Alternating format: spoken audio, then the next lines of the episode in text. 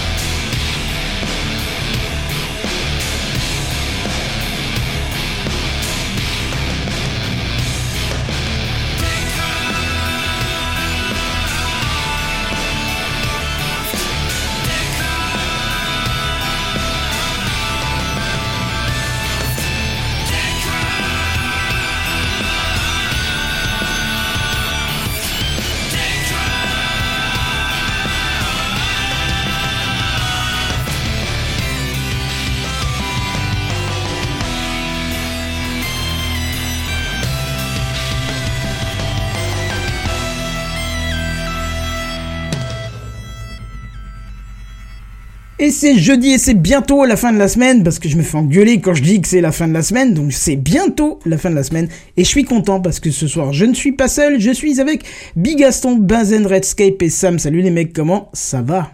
Bonsoir. Bonsoir. En ce qui me concerne, moi c'est la fin de la semaine. Ah, Est-ce que tu peux Voilà. la refaire du coup? Non mais, ah, non mais c'est comme Alors. mec. Chaque non, fois mais que je dis oui, c'est la fin de euh, la semaine, tu m'engueules et puis là. Oui, euh, mais parce me que euh, d'habitude c'est pas la fin de la semaine, il y a des gens qui travaillent le vendredi. Il est pire qu'horrible. Ah. hein. Oui oui c'est sûr mais euh, mais euh, mais voilà quoi. En plus, il dégoûte les autres, quoi. C'est-à-dire qu'il reste Ça c'est mon petit plaisir personnel, je veux dire, tu vas pas m'enlever ça, c'est la joie Ah, si. de mon quotidien, c'est Ah si, oh, si, si, c'est si. la lumière au fond de mon tunnel. euh. titre. Oui. Ouais, alors ouais, je l'ai senti celle-là que tu l'as senti, mais tu l'as quand j'ai eu même la petite seconde d'hésitation de attends, merde. Normal, quoi. Ouais, bon, en tout cas, euh, fin de la semaine ou presque fin de la semaine, c'est pas grave. Euh, en tout cas, nous, on va bah, passer du bon temps ensemble. En tout cas, hein, ça c'est déjà le, le, le truc qui est prévu. Euh, je galère un peu avec les nouvelles interfaces parce qu'il y a des petites choses que j'ai pas prévues. Alors, j'avais oublié de noter la semaine dernière ce qu'il fallait que je change. Euh, ce qui fait que je La galère. barre rouge. Euh, non, celle-là non. je suis désolé. J'essaie, j'essaierai chaque semaine, j'essaierai cette barre rouge. Non, non, moi je, je souhaite la conserver. Moi, je l'aime bien cette barre rouge. Elle, justement, elle dénote un peu. Elle fait un peu, euh, tu vois, un petit truc en plus, tu vois. Ouais. Ouais, mais est-ce qu'elle a son utilité en tant que dénotage? De quoi, pardon? J'ai pas compris. Est-ce qu'elle est-ce qu'il y a utilité qu'elle dénote tu vois Est-ce que ça a une valeur ajoutée? Ouais, mais en fait, tu, tu remarqueras dans beaucoup de choses que je produis au niveau graphique, il y a toujours cette barre rouge. C'est peut-être un peu le liant, en fait. Tu vois, le. euh, Ah, c'est ta signature. Ah, mais c'est subtil, on n'avait pas perçu. Excuse-moi. pas signature, mais en tout cas, je le mets partout. Tu verras sur tout ce que je fais, il y a toujours cette barre rouge quelque part. Je sais pas pourquoi, je l'aime bien, cette barre rouge. Bon. Est-ce qu'on est vraiment en train de parler d'une barre rouge depuis Écoute, minutes on a Oui, rien à j'ai l'introduction. Est-ce euh, qu'on a autre chose hein. à évoquer de toute Mm, façon? J'att- J'attendais le bon moment pour lâcher un titre, c'est pas venu. Non. Hein, voilà. La Oui, barre ça vient- rouge, c'est ton titre Ça vient pas toujours un titre. Ça, c'en est un vrai. voilà. Expérience, ça. c'est- Faut, faut, faut pas hésiter. Non, non, mais on en profite aussi pour, euh, pour accueillir euh, Genebière. Bonsoir. Bonsoir. Bonsoir. Hier. Ça va Oh, bravo, quelle classe. Nickel. Ouais. Alors, Élégant. là, franchement. Déjà qu'on a Bravo, pas beaucoup toujours. d'auditeurs, si en plus tu nous les fais fuir, bravo, Bravo. quoi. Euh, C'est clair. Ah, vous inquiétez pas. Ah, bon. Je fermerai mon micro, c'est ça? Ou pas Exactement. Veille- trop bien aimé, le- ça, euh, J'ai bien aimé ce gros blanc quand même. Hein. C'était. Ça. euh, ouais. Titre Titre. Oh, Je trouvais pas le bouton. J'ai bien aimé ce gros blanc titre, non, là c'est un petit peu poussé quoi. Ah bah Ouais, euh, faut- Moi je suis désolé, je pousse rien du tout là. tu m'aurais dit j'aime bien ce gros noir, ça passe encore, mais Ah bah même ça, non, non, non, non, non, non, faut trouver la relation. Non, tout n'est pas un titre. Non, non, c'est un ex, c'est une, c'est une véritable expérimentation. Bon, bref. Voilà, il laisse tomber Ouais, les phrases tu t'en pinces les, les mélos ouais. là. Ouais, c'est ça. C'est-à-dire que les rames, si vous en avez, vous n'hésitez pas. euh, voilà. Et puis on dit bonjour à, à- à nos nouveaux auditeurs, dont Lekentino qui vient de, de follower la chaîne, donc euh, merci à toi. Sache que tu peux aussi nous écouter, et euh, c'est ce que la plupart font en podcast euh, dès vendredi minuit. Hein, Attends, temps mort. Est-ce que c'est moi ou est-ce que les rares auditeurs en live t'essayes de les chasser Juste pour Ouais, qu'on soit clair ouais. sur le, le, le programme. mais non, mais on, on a plein d'anglais qui sont arrivés la semaine dernière. Je ne sais pas pourquoi. Parce Des que Anglais Ouais, j'ai regardé les comptes. C'était c'était Ah ouais. que des comptes anglais. Alors il y avait même des comptes avec euh, un nombre de followers pas possible, tu vois, qui nous écoutaient en live et qui sont restés tout au long de l'émission, comme un misclick, tu sais, qui reste coincé au bout de ton truc, où t'as baissé le son et tu laisses tourner, tu vois. Donc c'est sympa. Hein. Mmh. Bonjour, Mais- c'est Julien et je vous souhaite la bienvenue sur mon site. Aujourd'hui dans TechCraft, nous allons vous parler. C'est ça. Mais, mais là, on a un tout nouveau compte qui vient, en plus de se créer euh, il y a quelques secondes, euh, et qui vient de nous suivre. Donc c'est bienvenue à toi. Oh, qui vient de se créer il y a quelques secondes. Bah, le 21, on est le 21, non Donc, Je veux être, pas euh, être euh, on est le 22. médisant, mais à mon 22. avis, euh, c'est non. plus un bot qu'autre chose, quoi. On dit Ah, pas, bah, on on est le 21, on est le 15-18 de JVC, s'il te plaît. Ok, bah il viendra nous dire bonjour dans le chat, euh, qu'il n'hésite pas en tout cas. Bref, euh, effectivement, on n'a rien, on a, on a rien en intro. Donc ce que je propose, c'est qu'on passe directement aux news high tech, ça sera plus simple. Allez. Surtout qu'on va dire D'autant plus que le programme est chargé. Hein. Oh, oh, on verra, Wow. on verra. Voilà. Allez. Serait-ce de l'ironie peut-être Voilà, donc il, il a Ouais, totalement ouais. commenté cette Ah, remarque. donc, temps euh, réaction. Il y, a- il y a un problème, je pense, sur la connexion de JNBR qui doit répondre obligatoirement 5 secondes plus tard, laissant vraiment le. Ah, mais j'ai des MM, ça, putain. il a des M&M's. Ah, ça c'est des. MMM, c'est Compliqué. Ah, hein. M&M's. Ah, pour parler devant le micro, les M&M's. M&M's, c'est de l'attentat terroriste, hein, je vous le dis. hein. Oui. C'est clair. C'est Là, clair. t'es sûr de plus jamais revendre ton micro parce que t'auras toujours des petits bouts incrustés dans la Oh. grille.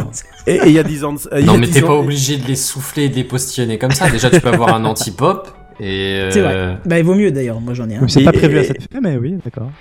Ah bah écoute, tu la changes hein, comme ça l'anti-pop. Et il y a 10 ans de ça, euh, Kenton, t'aurais pas laissé passer ça, on est bien d'accord. Clairement. Ah non, non, clairement. c'est clair, ça aurait De été, euh, ça aurait été euh, comme les poussins dans le broyeur, mais, euh, mais Alors, non, euh, là, bon, ouais, écoute, on ah, vieillit, ça s'agit, hein, c'est ça. Ah bah ça Bon, là, en tout cas, on va quand même enchaîner euh, par les news high-tech, c'est parti.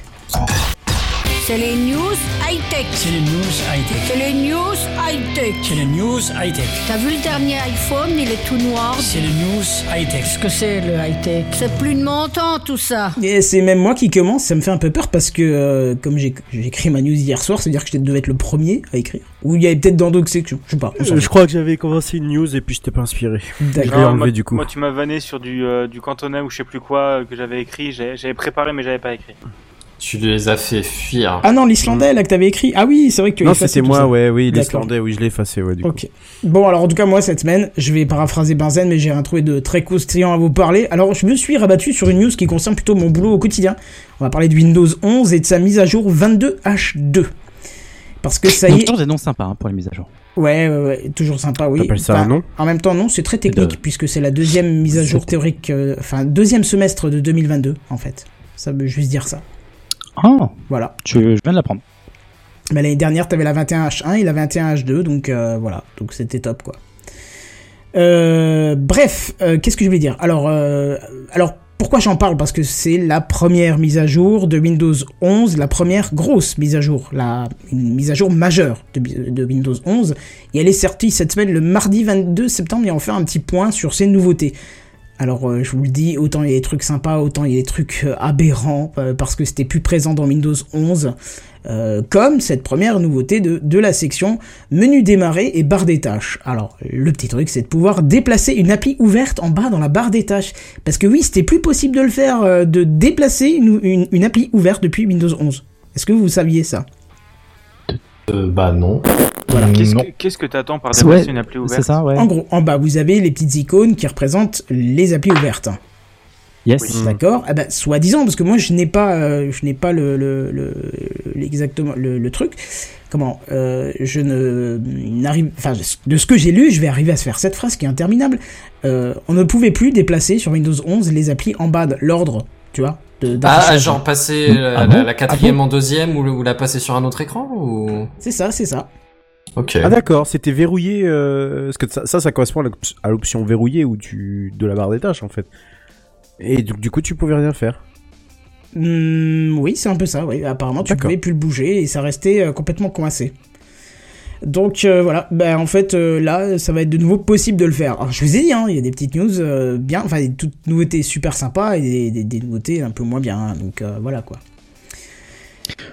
C'est toujours bien d'avoir remis s'ils l'ont enlevé en fait. Euh, Oui, oui, mais tu verras pourquoi je dis tout ça à la fin. Voilà. Deuxième nouveauté, alors là, beaucoup plus sympa, c'est la possibilité d'envoyer quelque chose sur le bureau euh, en le glissant, déposant, enfin en faisant simplement un glisser-déposer vers le coin inférieur droit de l'écran.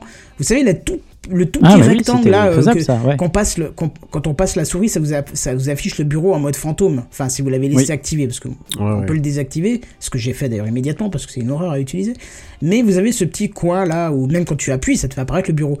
Et on avait toujours cette euh, fameuse tendance à prendre une, si tu voulais prendre une icône de quelque part ou autre chose, fallait tout fermer d'abord, ou alors glisser euh, euh, dans le vide ou machin, ou prendre le truc. secouer la fenêtre. Ou secouer la fenêtre, oui, ça pouvait marcher aussi, voilà.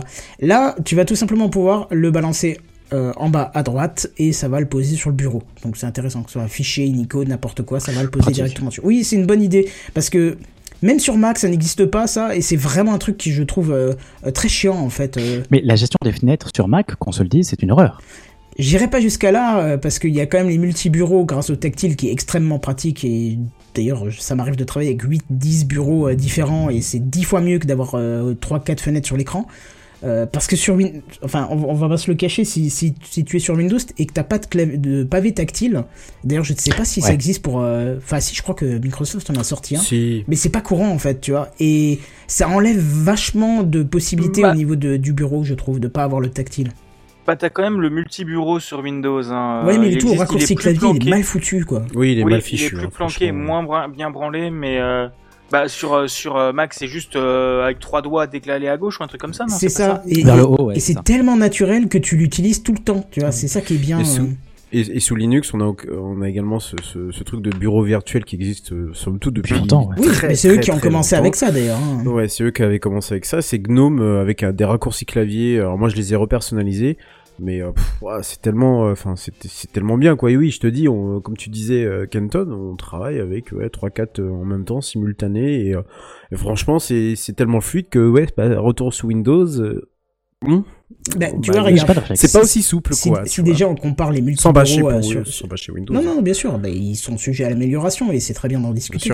Euh, si, si tu prends par exemple un exemple, tu veux, tu veux prendre une fenêtre et tu veux la basculer d'un bureau à l'autre sur, euh, sur Windows, t'es obligé d'ouvrir le gestionnaire de bureau, de prendre l'icône et de la balancer sur le bon bureau puis de la reposer. Sur Mac, tu Mm. la prends en main, tu tournes ton bureau, tu poses. Tu vois, c'est bon, c'est une autre façon voilà. de gérer, mais voilà. Mais en tout cas, bon, ça va, vers, ça, ça va vers le positif parce que le multi-bureau Windows, ça fait pas très longtemps qu'on l'a, donc euh, comparé aux autres. Oui, OS, euh, hein, je crois euh, qu'il est apparu avec Windows 10, hein, de Oui, ou ça. 8 ou toi 10, non 10 ah, avec oui, la j'ai pas souvenir, mais là. 10, oui, ouais. Non, non, 10, ouais. Ouais, ouais. Ouais, parce que 8, t'avais le double bureau, le truc avec les tuiles, et puis le bureau classique. Ouais, et puis t'avais surtout ce fameux, la, la fameux, le fameux raccourci qu'on a toujours tous utilisé sur Windows, le Alt Tab, qui avec euh, Windows Tab permettait de faire un déroulé des applis. Alors c'était très joli, mais c'était complètement Mais non fonctionnel, ça on va pas se le servait à cacher. Et je, je pense avoir compris le, le, le premier truc que t'as dit, euh, Kenton. Que tu C'est-à-dire, disais les fenêtres en bas. En fait, ce Oui. qui était super chiant dans Windows 11, c'est euh, c'est que euh, quand t'avais un, ce qui était vachement pratique, c'est quand t'as qu'un seul écran et que tu veux glisser un fichier, par exemple, t'as ton navigateur du fichier ouvert et t'as Discord qui est ouvert, mais derrière, euh, sur les autres navigateurs, tu sais, tu prends ton fichier, tu vas sur la barre de tâches, tu ouvres Discord oui, et, et ça ouvre Discord. Ouais, et ça, ouais. ça le faisait pas sur Windows 11. non. Et ça vient d'être ajouté. Donc c'est peut-être ça que Bah dont écoute, je, tu je- parlais. écoute, tu sais quoi, je testerai, je, quand je serai au boulot demain, je sortirai mon, mon PC portable, il y a Windows 11. Et bien, on en reparlera justement de, de Windows 11 et de ses perfs qui seront... euh, voilà. Bref, allez, nouveauté numéro 3. Alors à partir de la barre tâches, justement, il sera possible, grâce à un bouton droit, et ça vous allez kiffer, euh, de partager directement euh, la fenêtre euh, en question dans Teams. Alors ça, je trouve que c'est Ah. plutôt bien pensé parce que cool. plutôt que d'aller choisir dans un menu euh, de Teams, choisir la fenêtre, alors pour le voir tous les jours parce que des collègues, les collègues doivent le faire, c'est pas intuitif, c'est pas évident et euh, je trouve que ça méritait d'être vu. Et ben là justement, de dire à quelqu'un, bah en fait, si tu veux le balancer dans Teams, tu fais un clic droit sur l'icône, tu fais euh, envoyer dans Teams. Je trouve que c'est beaucoup plus logique euh, et ça me paraît une excellente bonne idée. Je sais pas ce que vous en pensez, mais Oui, non, mais oui, c'est une meilleure intégration, oui. clairement. Toujours bien d'intégrer des raccourcis un peu à droite à gauche. Ouais, ouais, surtout des trucs euh, qui sont plutôt logiques, je trouve. Euh, alors, le menu démarrer va aussi pouvoir être un peu plus personnalisé puisque vous allez pouvoir choisir entre euh, trois modes. Euh, le mode autre épingle, le mode par défaut et le mode autre recommandation. Alors en gros, ça va juste changer euh, le ratio entre vos icônes d'application épinglées ou pas. Euh, et vos applications recommandées par Windows. Vous voyez un peu le, le style du truc ou pas? Du tout. Du tout. Voilà, personne n'a écouté, merci, ça me fait plaisir. Non, moi j'ai l'honnêteté de voir, je visualise pas. Tu vois, j'ai l'honnêteté de dire, pardon, que je Tu as visualise déjà pas. Windows 11 sur ton poste? Non. D'accord, voilà. c'est- Peut-être que ça joue du coup. Oui, Euh, voilà. Je veux dire Oui. euh, sur un malentendu. Hein. Oui, parce que le menu euh, démarrer étant tellement différent de celui de Windows 10. Ouais. euh, si tu veux, il y a une Non, moi perso comme pro, j'ai j'ai Windows 10, donc. D'accord, ok. Bon, ben voilà, en gros, ça change le ratio entre le- les recommandations et les applications épinglées et tout ça et tout ça. Ok. Euh, dans le menu démarrer, toujours, il vous sera possible de créer des dossiers comme on le faisait déjà sur Windows 10, mais ça n'existait plus. Et ça, c'est plutôt une bonne idée.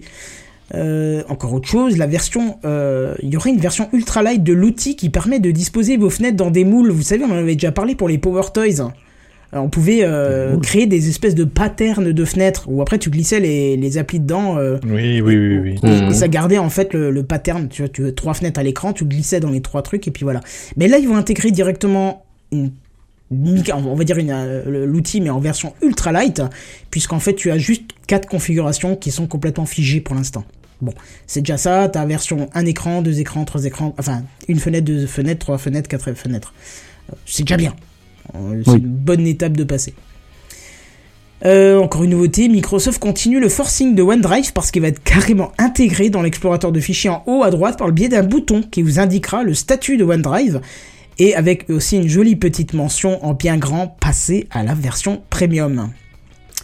Voilà, voilà, la fille de puterie rentre Après, dans on, les on rangs. commence à avoir de De l'habitude de la J'avoue, il y a plus de limite quoi dans le bordel. Si vous là. parlez tous en même temps, je vous comprends pas. hein. Pardon. Si aucun ne parle, je vous comprends pas non plus. hein, c'est mécanique, hein. Non, tu, tu viens de parler d'un truc premium là, c'est quoi ce bordel? Mais si tu écoutais ce que je te dis, le OneDrive, d'accord? Ah Il est intégré déjà à gauche dans les menus, mais ça, à la limite, Oui. c'est- c'est tu- c'est un pass, donc euh, tu vas le chercher dans ton, dans ton pass. Mais là, il Ouais. sera en, en haut à droite de ton Explorer avec un statut pour te dire qu'il est à jour, en synchro ou euh, déconnecté ou ce que tu veux. Et quand tu cliqueras dessus, tu auras une bi- euh, un bon, bon petit ch'tuc qui te dira euh, passer à la version premium. Intégré directement dans, Voilà, dans l'OS. Ah, ouais, Voilà. c'est cool. Eh ben, Sinon, c'est pas bien. C'est cool, j'adore. Bon, allez, un nouveau raccourci. Oui, Pardon. il y avait encore quelque chose à dire? Bah oui, parce que vous étiez trois, donc qu'est-ce que vous vouliez dire les autres? Qu'on avait l'habitude de la pub euh, dans Microsoft. Voilà. Oui, mais ça devient, ça devient sérieusement problématique la pub dans le- dans l'OS. Absolument. T'as, ils prennent l'exemple, mais pas sur les bons élèves, tu vois. Bah c'est clair parce que moi quand je vois une pub ça, ça me donne plus envie d'utiliser l'OS en fait. Euh, si si il y en a déjà trop partout de une- le net c'est une poubelle de pub, j'ai pas envie d'en avoir dans l'OS quoi. Je préférerais Surtout- le payer et pas le pas avoir de pub. Surtout que c'est payant en fait, euh, Windows, donc euh, oui. Ouais, enfin si t'as une version euh, depuis oui, 8, mais- je crois que tu peux le mettre à jour jusqu'à 11 gratuitement donc je pense que là euh, voilà. C'est pour Ouais, ça qu'ils tablent sur la pub. T'as bien une licence à la base derrière. Oui, il faut Et payer une licence après- au début. ouais. Et puis après, après, dès que t'achètes un PC, t'as une licence avec. euh, hein. T'as les licences tombées du camion à 10 balles sur Instant Gaming aussi. Hein. Oui. Ouais, mais même sur Amazon ou quoi, t'as les licences pro Ouais, euh, pour ouais, euh, ouais, 15-20 balles. euh, Alors, tu peut-être dois, 30, tu, quoi. tu- tu moins, dois euh, théoriquement l'acheter avec du nouveau matériel, hein, d'accord Euh, Perso, j'ai acheté un SSD et j'ai pris une licence Windows Pro à 6 euros. Oui, voilà. ouais. Voilà, donc euh, c'est très bien, hein, euh, et c'est légal, c'est c'est top. Euh, autre nouveau raccourci qui va ravir les techniciens informatiques et qui correspond à l'option copier en tant que chemin d'accès. Je- Ça, je suppose que ça vous parle. Oui Ah Voilà, c'est quand vous avez l'Explorer d'ouvert et que vous copiez en haut, ça vous copie un truc dégueulasse. Et pour ça, euh, habituellement, il faut faire un clic droit et faire un clic sur copier en tant que chemin d'accès. Et ben là, il suffira de faire CTRL SHIFT C pour que ça copie automatiquement le chemin d'accès et pas le truc dégueulasse qui vous affiche. Donc ça, c'est bien. Ok. Alors, euh, nouveauté 9 ou pas Pas une nouveauté, parce que Microsoft semble avoir des difficultés à intégrer les onglets à l'explorateur de fichiers qui ne seront pas Oh. intégrés à cette version de Windows. Ah putain, c'est Voilà. non, mais c'est une arlé- c'est une arlésienne ce truc-là. Depuis oui. que j'ai commencé l'informatique et à plus euh, et surtout depuis que j'ai commencé à parler d'informatique dans un podcast, c'est-à-dire il y a plus de 10 ans de ça, c'était déjà en projet. Donc on était à Windows 7 à l'époque et on devait utiliser tu sais un truc euh, tierce, un petit Oui, oui. logiciel tierce là pour pouvoir euh, et, je crois que ça devait ça devait ça devait être intégré en fait dans la prochaine version de de de, de Windows, Ah, c'est même pas dans les bêtas, hein, mais ça s'arrête aux bêtas pour l'instant. Mais celle-là, celle-là actuelle, là, euh, qui est actuellement, parce que je suis plus les versions de Windows, mais dans celle-là actuelle, ça devait déjà être. Bah oui, ça devait être intégré. Alors moi j'ai envie de dire, sérieux quoi, Microsoft, sortez-vous les doigts du chocolat parce que vous êtes le seul système d'exploitation qui permet pas d'avoir des onglets. Mhm. Donc euh, faut arrêter clair. quoi. C'est l'OS le plus répandu sur la planète, il a pas les onglets. Je Ça a comprends. intérêt à être quali hein, quand ça va sortir alors. Non mais allô quoi, t'as pas les onglets en 2022 quoi. C'est ça, franchement c'est abusé, mais bon, c'est comme ça. Euh, nouveauté 10, nouveau, euh, niveau interface graphique, quelques changements, alors peaufinement, smoothing, euh, tout ce que tu veux, d'autres trucs dans ce temps les steaks d'une puissance absolue, euh, Ouais, dont euh, d'ailleurs la possibilité de choisir votre fond d'écran via Bing et donc avoir un fond d'écran qui change de façon dynamique. Alors attends, moi j'ai envie de dire, euh, sérieux, si vous pouvez le mettre en route, faites-le parce que rappelez-vous que ça doit être à peu près les dernières requêtes que le site de recherche Bing reçoit. Alors Mais faites un vrai- effort, activez ça. vrai, je trouve ça legit comme feature parce que en vrai, mais ça, existe déjà depuis un moment, Mais Euh, Alors tu les as sur le- Alors- l'écran de verrouillage, mais pas sur le fond d'écran de ton bureau. C'est ça, sinon c'est des écrans Ah ou alors c'est parce que j'ai un euh, logiciel arrêté. tiers depuis euh, 30 ans, mais, mais moi j'ai déjà ça en fait. Toi, t'as même des animations, je crois, il me semble. C'est un truc que t'avais pris sur Oh. Steam. Ouais, ouais, ouais, Ouais. c'est vrai. euh, c'est euh, comment ça s'appelle? Wallpaper Engine. Ouais, Ça doit être bien, ça. Un truc comme ça, ouais. Mais après j'en avais un, enfin avant ça j'en avais déjà un autre pour gérer le dual screen euh, au début quand Windows gérait pas deux barres des tâches différentes avec des icônes différentes, genre Windows euh, je sais plus combien, Ah 7 ouais. peut-être. Et euh, qui gérait déjà de- d'avoir une bibliothèque comme ça, genre Bing ou n'importe quoi d'autre, tu vois, un site web et qui te fournit après du coup des, des, des papiers peints avec des écrans de définition différentes, quoi, et qui te met à jour. Bah là, rassure-toi, c'est intégré au système d'exploitation. Merveilleux. Bienvenue en 2022, quoi. C'est, ça fait 15 ans qu'on fait ça, mais. euh, c'est ça. Alors en que en 2022. face, ils te, ils te permettent de basculer un appel d'un- téléphone à un PC, à un machin, un truc sans que tu aies rien à faire. Et Hmm. là, ils t'attaquent les fonds d'écran aléatoires. Ah, mais Windows, en- Windows, c'est pas si mal, mais c'est juste que, ouais, tous les outils, c'est des, des trucs tiers en plus, quoi. C'est, euh, oui, je Oui, peux recevoir mes notifs téléphone sur le PC, mais il faut un truc tiers. Bah oui. oui, remarque, ça. là, je Ouais. sais même pas parce qu'il y a- l'histoire du, du launcher Microsoft qui marche peut-être sur euh, Android. Je dis peut-être une bêtise. Je crois qu'il y a un truc euh, intégré à Windows où tu peux dire euh, mon téléphone, et- j'ai jamais utilisé parce que je pense que ça doit être une merde pas possible, mais je crois que tu peux maintenant. Oui, oui, oui. Possible. Bon alors, nouveauté 11. Alors là, là vous allez aimer. Le gestionnaire de tâches a aussi le droit à quelques arrangements graphiques, hein, mais surtout, une nouvelle option ultime. Alors là, Redscape, contiens-toi parce que je sens que tu vas sauter de joie. Euh, une nouvelle option ultime qui aurait dû apparaître il y a au moins 20 ans. C'est du le... sarcasme. Non, non, justement, tu vas voir, c'est vraiment un truc qui va, qui va être... Moi, je suis heureux de, de, de voir venir ça, hein, en espérant que ça vienne même sur les versions serveurs. C'est le mode efficacité, ça s'appelle comme ça, donc c'est très marketing comme appellation, mais la fonction est beaucoup plus intéressante parce qu'elle va permettre de réduire la consommation d'une application particulière, voire même d'un processus qui serait un peu trop consommateur et plomberait votre machine. Et là, Redscape est resté de marbre, alors que je pensais qu'il allait être content. Ça me laisse sans voix. Bah, je- qu'est-ce que tu veux que- qu'est-ce que tu veux que je vais être content alors que je vais passer sous Mac l'année prochaine? Donc en fait, Bah, non, mais même pour sais, le boulot, attends. Combien Ah de bah, fois combien de fois Mais t'as déjà lancé Hein? Je suis sous Linux. Ah oui, merde, c'est vrai, j'avais zappé En ça. fait, ça y est, Windows, c'est je fais je fais ma dernière transition Windows 10 et puis après c'est terminé. Je ne toucherai plus jamais à Windows.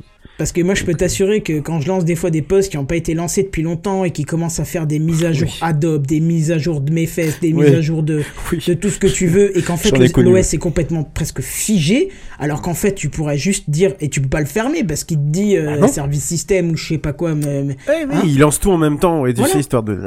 alors que tu vois, euh, tu pourrais juste lui dire, bah, arrête de charger ça, tu le chargeras plus tard quand tu auras 5 Ouais. minutes et quand le process Ouais. sera tranquille, quand le disque il sera pas utilisé par le chargement de l'OS. Alors, t'as as bien un mécanisme normalement qui, euh, je, je, je crois qu'il existe également pour les, les versions des desktop, mais je sais que tu as la possibilité de faire un démarrage différé de certains services pour qu'ils évitent en fait de Oui, services, surcharger la oui. machine.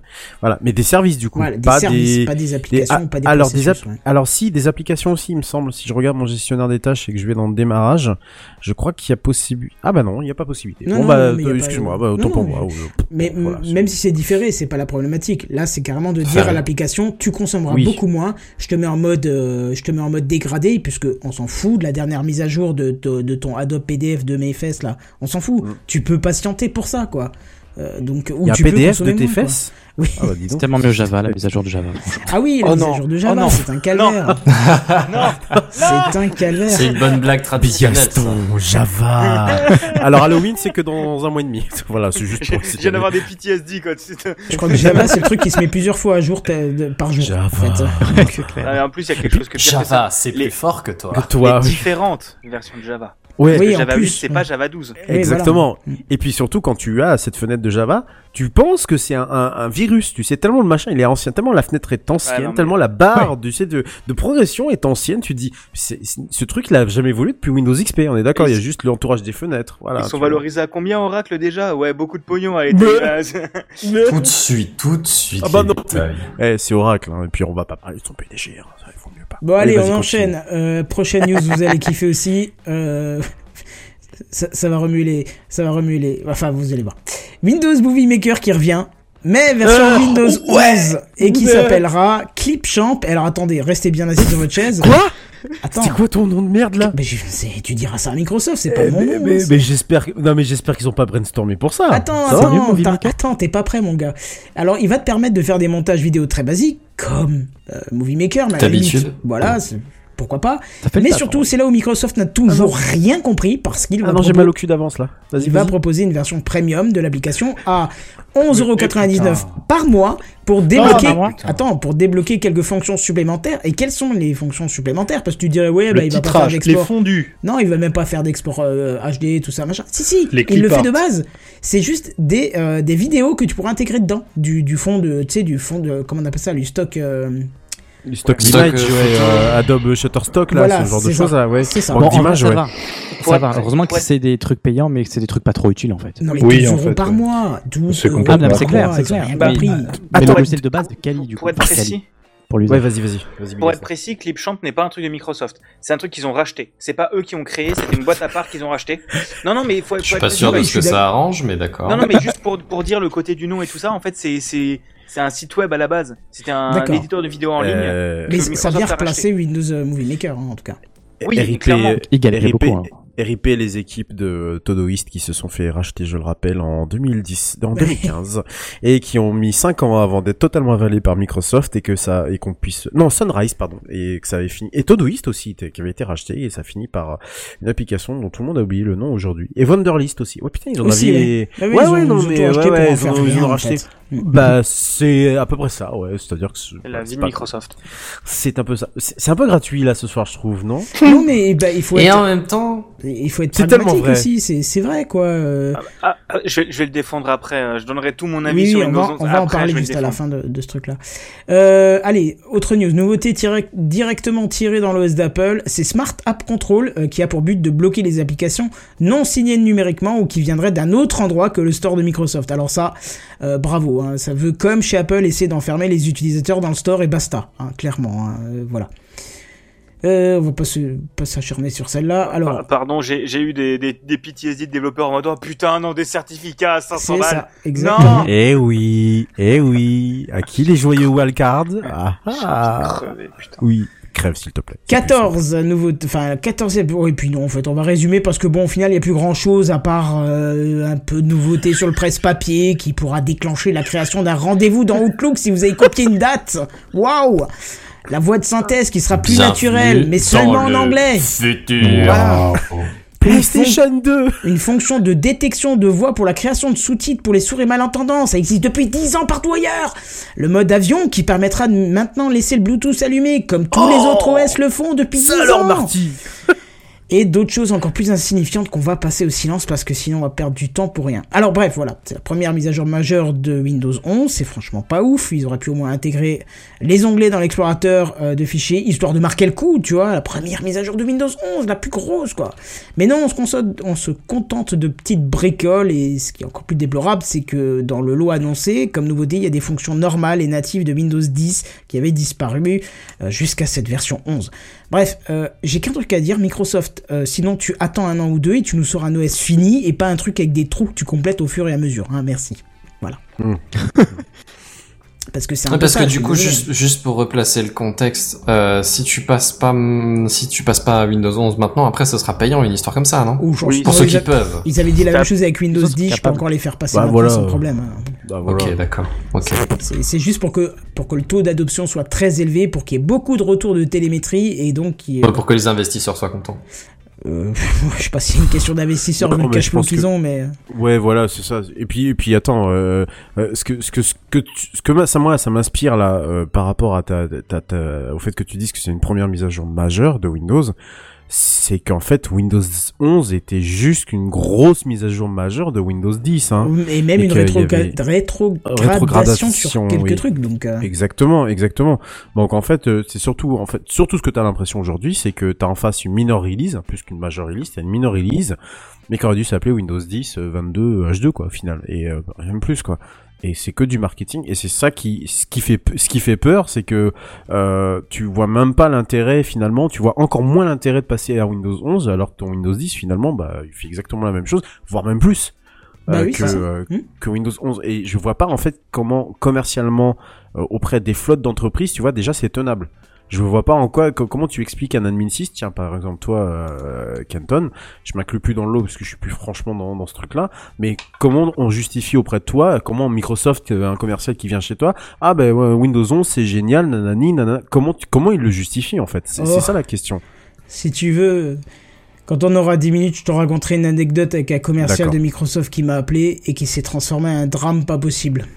d'accord C'est Bah, écoute, ce qui s'est passé tellement ils sont idiots chez Microsoft. Mais ok la parole à la défense Non, c'est pas une vraie défense parce que pour le coup, euh, Microsoft, j'ai quand même des gros griefs avec eux qui s'appellent à peu près Microsoft Teams. Hein, c'est mon principal problème avec Ah, eux. mais quelle merde ce truc Mais et à peu près toute leur suite logicielle en ligne par rapport à Google qui sait faire des logiciels web à peu près clean et qui marchent bien. Et, euh, et encore, j'ai les PTSD de quand ma ma boîte est passée de toute la suite Google à la suite Microsoft.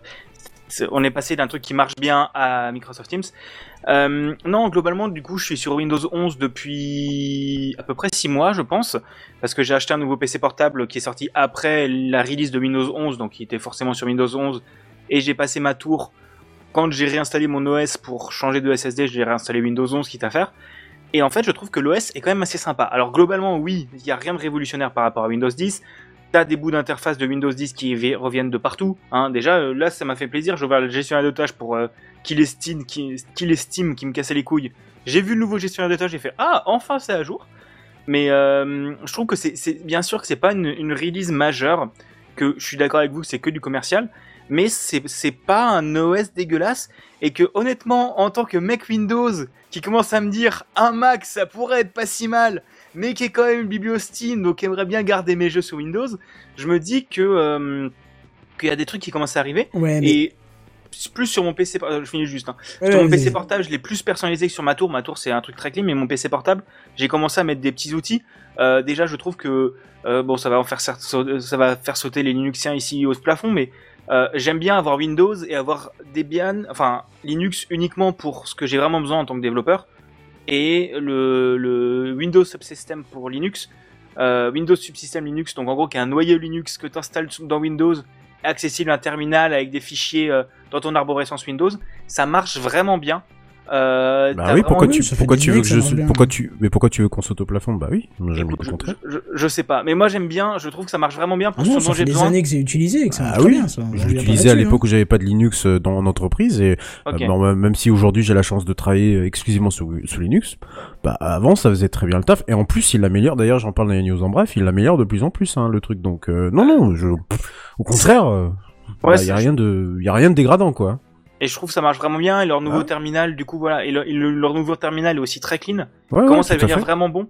Euh, bon, globalement, leur CMD vaut toujours pas le le Il va disparaître. de- Mais il va, il va disparaître, il va disparaître. Mais comme Oui. nativement tu peux faire du SSH et du Git, euh, c'est très con, hein. Mais enfin, tu, tu connais ça, toi, Big Gaston qui est développeur. Mais tu peux faire du SSH ou du Git directement avec Windows Terminal, bah t'es content, quoi. Tu dis, t'as la même Ah oui, souplesse que ça soit sous Linux ou sous Windows, sans avoir installé t- 3000 et quelques outils qui étaient nécessaires au- auparavant. Quoi. Ouais, Donc, ça, euh, ça commence à devenir vraiment clean, je trouve, Voilà. et c'est ouais, ça s'améliore. Ouais. Et après, un petit truc, un petit tips, euh, si vous voulez, le, moi il y a un truc qui me faisait bander sur les trucs Apple, c'était le le POMK, je crois que ça s'appelle, tu sais, la, la le, le launcher. C'est Qui un- POMC, pardon. Euh, Non, Euh, c'est non, espace. C'était une blague. C'était une blague, pardon. Spotlight peut-être? Euh, je sais pas, mais en gros, ça t'ouvre une barre, Barre de de recherche, recherche au milieu, tu tapes Ouais. le truc, t'entres et ça te l'ouvre le logiciel. Pomme espace. Ok, d'accord. Je, je, voilà, j'ai- pas de Mac. Et en fait, il y a pas ça sous Windows. Et il y a un petit logiciel qui s'appelle Flow Launcher, qui est open source, et qui amène ça sous Windows. Bah, il y a les Et- Power Toys aussi. Hein. Mais c'est, il est mieux foutu que celui du exact. Mais Ah euh, le menu est- démarrer, ça fait le taf, non Pour ça? Non, parce Non. que là, c'est vraiment un truc vraiment ça s'ouvre, tu tapes ton truc, tu rentres. Et en fait, c'est c'est plus léger que euh, que le parce que il faut c'est- ça te donne, ça te demande une touche en moins en fait. C'est, c'est, moi tu vois, je l'ai fou- foutu sur mon contrôle Shift K et je sais que je fais juste ça. Je tape VS Code, ça m'ouvre mon VS Code tout de suite comme il faut. Et en plus, il peut être boosté, euh, comme c'est open source, c'est boosté aux adrénalines. Genre, ça peut t'ajouter des tâches dans Todoist, tu peux faire des recherches internet, tu peux faire des recherches YouTube. En fait, tu peux faire énormément de choses directement depuis ce truc-là. Et voilà. Oui, comme euh, un launcher sous Linux, oui. Bon. Oui, oui, mais voilà. Oui, oui. C'est- et tu vois, Tu lui casses son rêve, mais Ah bah ouais, non, mais parce que-. Non, mais parce que en fait, ce qui me, ce qui me, ce qui est le plus effrayant, c'est que vraiment tout ce qui arrive sous Windows, et on, on en parle avec la gestion des onglets, c'est que c'est de base soit sous, sous Mac, soit sous Linux, sur les bureaux Linux, donc que ça soit GNOME ou KDE, depuis, euh, depuis, alors, peut-être pas 10 ans. Mais ouais, clairement, mais clairement, ouais, euh, tu vois, on parlait des bureaux virtuels, mais c'était le cas, quoi. Je veux Ouais. pas faire de prosélytisme, tu sais, euh, Bigaston, il y a aucun problème, chacun utilise l'OS qu'il veut, et je suis un utilisateur de, de tous les OS, il y a aucun souci.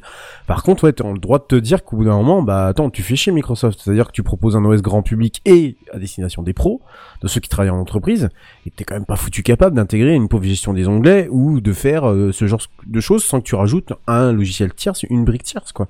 Bah, Il y a de quoi, il y a, il y a de quoi, enfin, il je y a, vais- il y a de quoi vais- être énervé, quoi. On on va, on va enchaîner parce que sinon on finira pas, mais je vais, je vais finir sur deux choses. Pour te dire à quel point je suis pas fan de Windows 11, même si je l'ai pas beaucoup utilisé, je te donne deux, deux trucs. Si on a un OS qui est obligé de développer tant son gestionnaire de tâches, c'est qu'il y a un problème. C'est qu'il y a un problème systémique. Parce que tu regardes tous les autres OS, le gestionnaire de tâches est relativement dépouillé et Oui. tu le lances quasi jamais. Sur Mac, je l'ai lancé trois fois depuis que j'ai mon PC, C'est que j'ai mon Mac. Oui. Tu ne le lances jamais parce que les processus ne, ne se viandent pas, ou alors s'ils se viandent, bah, l'OS fait en sorte Et que. En plus, il est Après, sur Mac. faut, Oui, faut pas oublier qu'à la base, Windows, c'est quand même une ça. base beaucoup plus ouverte. Bien sûr, mais. mais Où il y a beaucoup plus de trucs tiers dans tous les sens. Ah bah sur Mac aussi, sur Linux aussi. Bah, Au sur contraire, Linux Linux, aussi, c'est mais encore Ah, pas hein. des trucs corps en général. Tu vois, Si, les drivers, si, typiquement, tous les drivers, Bah c'est ouais. des drivers Apple parce que c'est que du matos Non, Apple en dessous. non, non. Alors Linux, pour le coup, effectivement, Redscape, c'est, effectivement, c'est un peu la même baille. Mais, mais pour le coup, Microsoft, par rapport à Mac, il, par rapport à Apple, enfin, peu importe comment on, on va dire, décrire ça, ils ont, ils ont affaire à beaucoup plus de, d'ouverture et de beaucoup plus de problèmes différents possibles au niveau du matériel, au- aussi bien que derrière du logiciel. Hmm, oui. Et du coup, forcément, oui, tu peux avoir plus de sources de problèmes et donc fatalement, euh, statistiquement, au bout d'un moment, t'as plus de problèmes. Oui, c'est vrai. Euh, ti- tiens, Bigaston, et on terminera, je pense, là-dessus. Bigaston, euh, tu parlais de Teams tout à l'heure. Oui.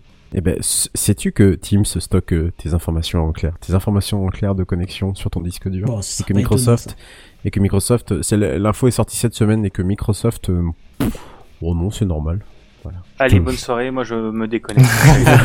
Est-ce que tu veux, il tu est une temps d'aller corde vivre dans une grotte. tu, tu veux une corde, je, je peux te l'amener. Dernière chose Euh. que je voulais dire, juste pour te donner un exemple, Bigaston, parce qu'on discutait avant de perf, euh, c'est que moi j'avais, donc je t'ai dit, j'avais un PC sur Windows 11 là, euh, que j'utilisais. En fait, il était avant sur euh, Windows 10 avec un disque dur. Il marchait correctement, j'avais pas trop de soucis avec, mais j'ai le disque dur qui a commencé à souffrir. C'était un PC portable, donc voilà, il a commencé à souffrir. C'est de la récup en plus, donc voilà. Et je me suis dit, je vais passer sur un SSD et mettre Windows 11 dessus.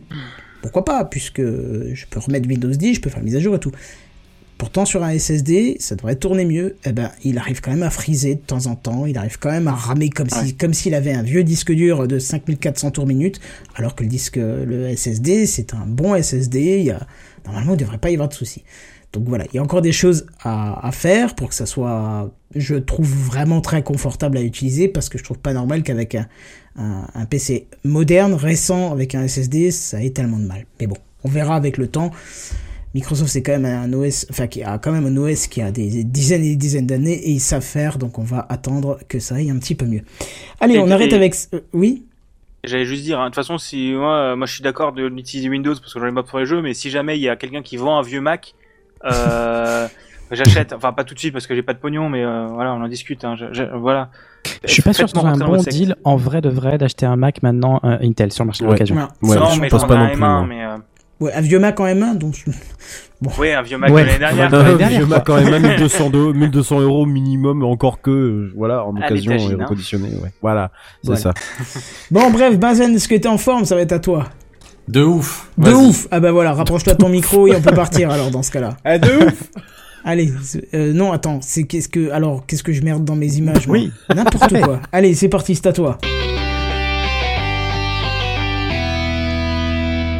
Binzen.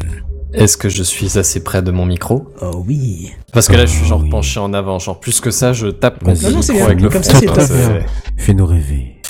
Alors, euh, cette semaine, euh, il n'est pas de circonstance puisque euh, Kenton a déjà utilisé la, la catchphrase de euh, j'ai pas trouvé grand chose, alors je vous ai mis un petit bouquet de news, vous allez vous démerder avec ça. Et bah du coup, puisque c'est déjà fait, je fais autrement. Je vais vous parler de Manifest version 3. Ah Ça faisait longtemps, tiens. Je sais Ah non, même plus ce que c'est, tu vois.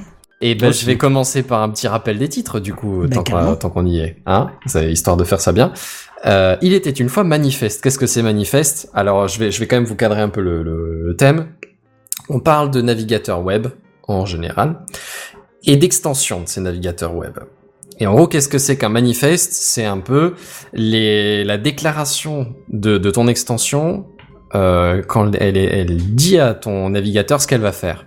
Hein, genre bonjour, je m'appelle euh, AdBlock euh, version 2, euh, je, je vais je vais avoir besoin de tel euh, droit d'accès et de tel droit d'accès et, euh, et voilà. En gros, c'est ça la base. Euh, Jusque-là, vous me direz, euh, tout va bien, euh, rien de neuf sous le soleil. Les extensions dans le navigateur, c'est pas exactement une nouveauté non plus. Ça fait même le manifeste en soi comme protocole, ça fait bien dix ans que ça existe.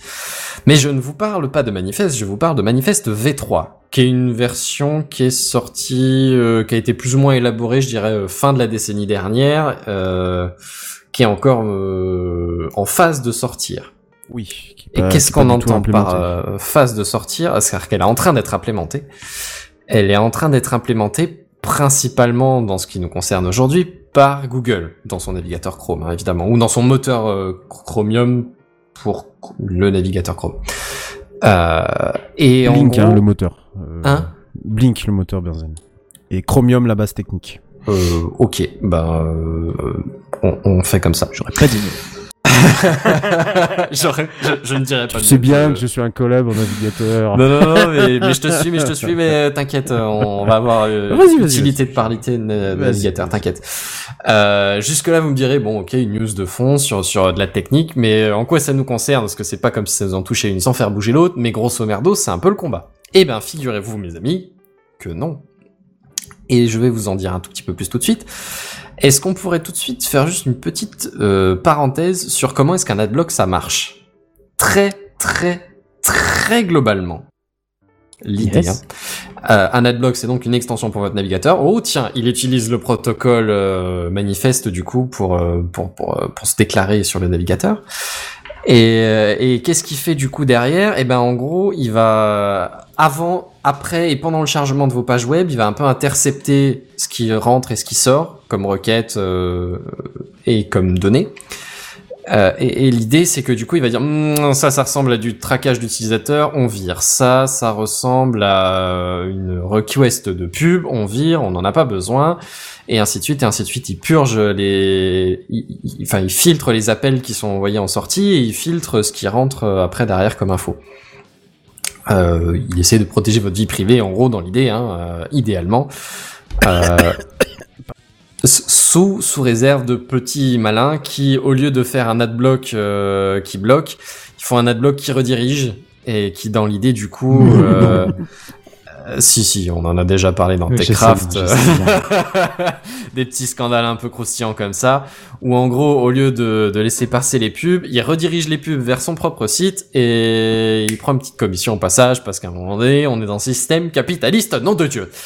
Euh, voilà, Euh, ça c'est donc euh, le grosso merdo, le comment un adblock ça marche. Et donc, manifeste.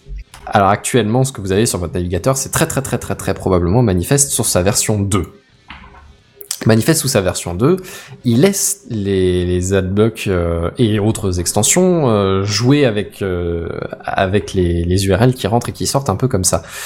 Euh, vous me direz, c'est un petit manque de, de sérieux quand même, parce que là, du coup, sur un malentendu, si tu installes une extension en douce, elle peut récupérer tes mots de passe qui, qui sont en sortie à destination de ton site web, et, euh, et ben, du coup, t'es dans la merde. Et Euh, figure-toi que on serait pas les premiers à se dire ça, puisque non seulement il y en a qui se sont déjà dit, mais en plus il y en a qui l'ont déjà fait. Et c'est un peu pour ça qu'à un moment donné, il y a des stores comme, alors je sais plus comment s'appelle, le store pour Safari, ou le, le Chrome Store, ou le Firefox Store, Mais euh, il y a des les stores des différents navigateurs ont normalement des équipes qui vérifient que les extensions fassent pas trop des saloperies dans ce genre-là. Et euh, si tu euh, si tu chopes ton extension sur un sur un de, ces stores euh, validés, hein, à l'image de gens de ton Play Store ou de ton Apple Store sur euh, sur sur les mobiles, hein, ça ça marche pareil. Hein, pour, et ben du coup, il y a quelqu'un qui a vérifié dans le code ce qui rentrait, et ce qui sortait, et vérifié qu'on récupérait pas, on sniffait pas un peu les, mots de passe en loose day. Alors a priori, euh, votre extension ne fait pas ça, mais mais en dehors de ça, je veux dire, en dehors de ce qu'elle ne demande pas et ce qu'elle ne déclare pas officiellement dans son manifeste, elle fait un peu ce qu'elle veut, un peu au, feeling quoi. Et on en arrive maintenant à notre manifeste version 3 que Google est en train d'im- d'implémenter et s'apprête à, à mettre dans Chrome si ce n'est déjà fait d'ailleurs. Et en tout cas, euh, Chrome ne supportera plus et le moteur Chromium, au pas- enfin le, le socle Chromium euh, au, au passage. Tu, tu me corriges Redscape Non, non, si bon, le pas. Ouais, ouais, non, non, et le, socle Chromium qui est utilisé du coup par d'autres navigateurs comme Edge, au moins Opera aussi. Euh, J'ai pas la liste Edge, exacte. Edge, mais, Brave, euh, Opera, Vivaldi pour les, voilà, les cinq ce premiers genre de choses. euh, ne supportera plus la, la version manifeste V2 en juin 2023, si je ne dis pas de bêtises. En tout cas, c'est ce qui a été annoncé. Mm. Euh, alors, euh, vous me direz, ok, jusque-là, j'entends pas encore de problème. hein, c'est toujours des news de fond et, euh, et à la limite, est-ce qu'on s'en toucherait pas une sans faire bouger l'autre? Eh ben, figurez-vous que peut-être pas. Puisqu'une des nouveautés euh, du V3, alors il y a, plus que ça, hein, il y a des choses même euh, intéressantes dans, l'absolu, mais je vais surtout euh, attirer votre attention, tant qu'il me reste un peu de temps de cerveau disponible, sur une des nouveautés, c'est que le manifeste V3 exige que les extensions listent spécifiquement ce qu'elles vont faire. Alors quand on parle d'une extension qui, qui fait un truc très spécifique, comme j'en sais rien, un gestionnaire de mot de passe qui dit bah là je vais euh, rentrer dans le formulaire euh, mot de passe euh, un mot de passe et dans le formulaire identifié et dans le formulaire identifié dans le champ identifiant du formulaire eh ben un identifiant, ça va.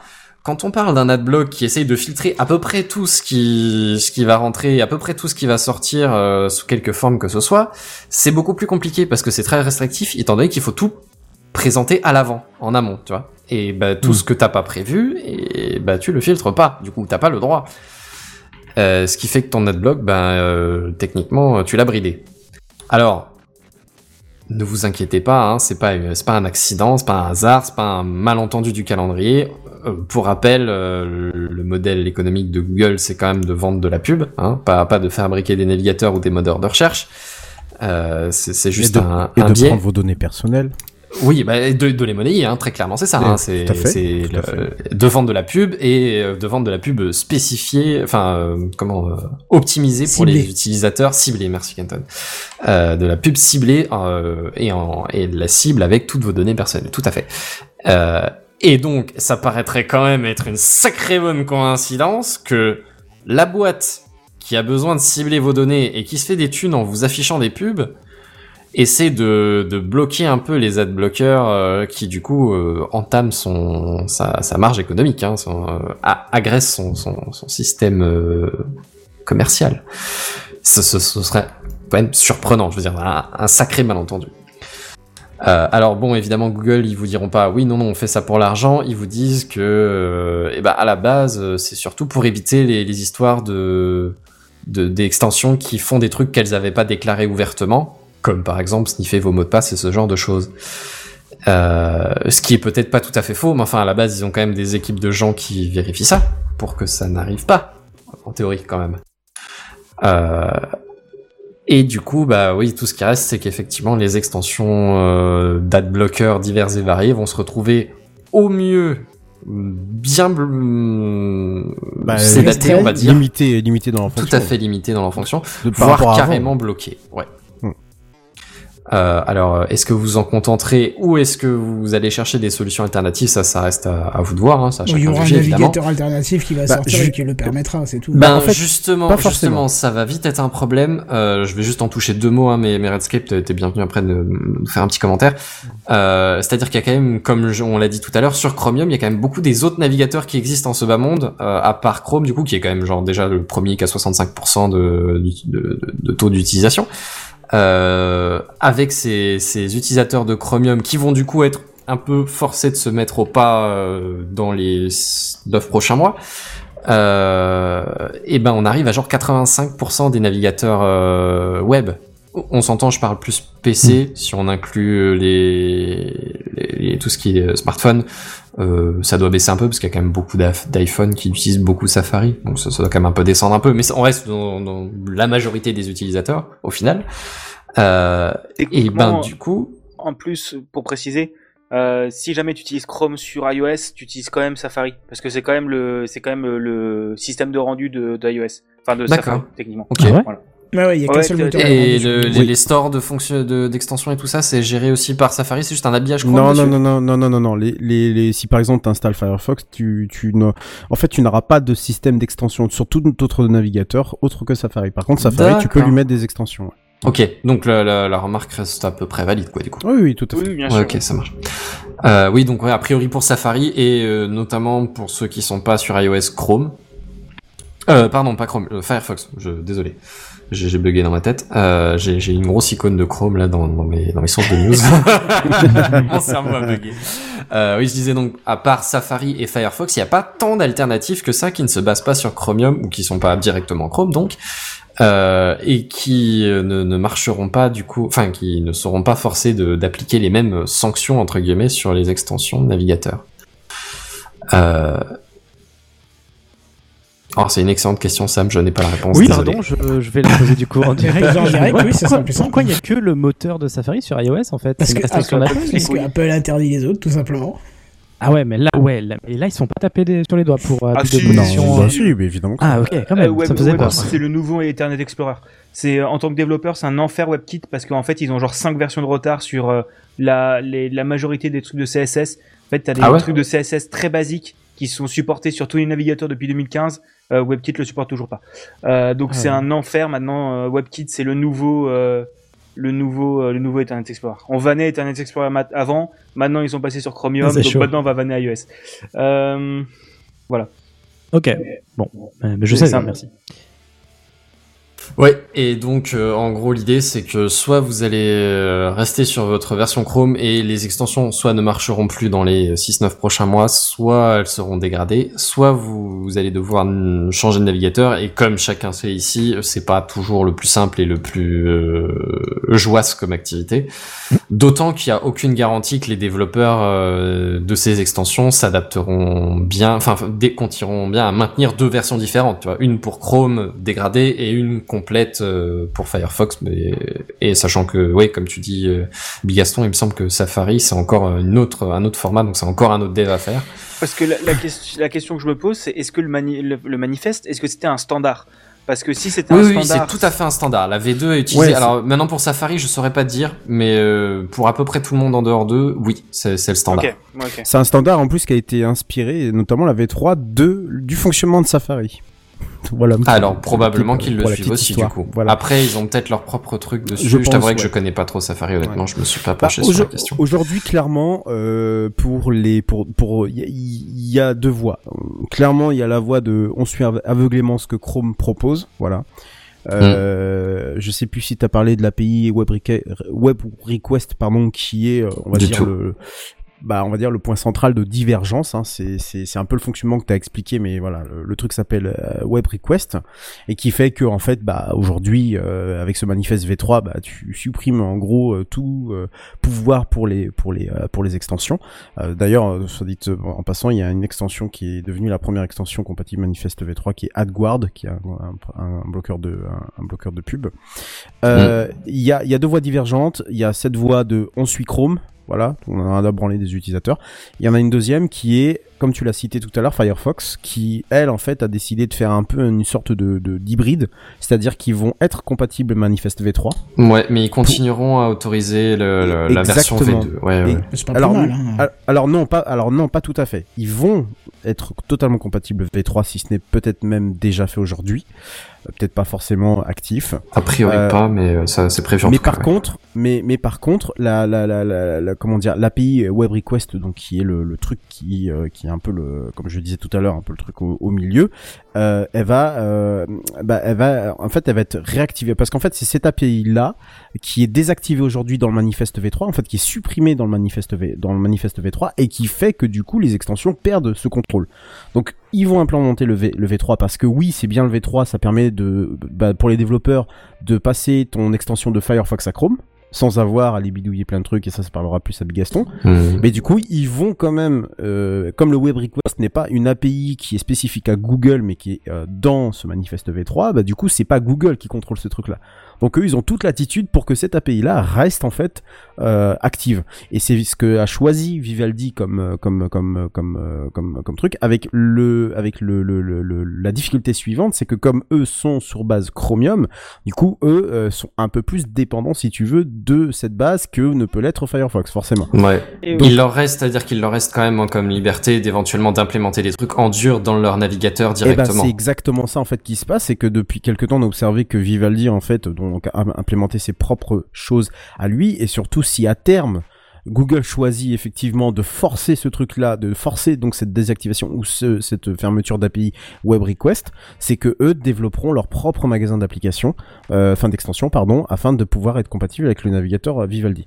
T'as vraiment vraiment t'as as deux t'as as deux mondes euh, où voilà chacun fait un peu comme il veut, mais ne veut surtout pas en fait passer par le, le manifeste V3 tel que Google euh, le, le propose aujourd'hui et va le proposer dans euh, dans Chrome. Tout ça pour un but euh, pour un but de ciblage publicitaire et de, de, vol de données de données personnelles parce que c'est un peu ça. Que ce soit Firefox comme Vivaldi, en fait, leur discours est tellement construit autour de ça que du coup ça serait quand même très compliqué de dire bah maintenant on a un truc qui s'appelle manifeste V3, attention on va vous cibler quoi. Et puis c'est navigateur qui prend le contrôle total quoi, c'est-à-dire les extensions OSEF quoi. Et, Hmm. et, et, et pour des navi et pour des, des, des, des extensions comme uBlock Origin par exemple, pour ne citer que lui qui est un, un- quand même un gros euh, un gros bloqueur un de gros pub adblocker de un gros jours, ouais. adblocker de pub et que je, re- je recommande à, à tout le monde si vous voulez pas vos performances machines s'envoler quand vous activez un adblock le, le adblock de, de base hein, celui qu'on a tous utilisé il y a quelques années de ça euh, c'est un c'est un gros problème et qu'il va falloir qu'il fasse quelque chose le développeur va falloir qu'il fasse quelque chose parce que bah du coup euh, lui va se retrouver un jour ou l'autre totalement totalement bloqué même s'il sera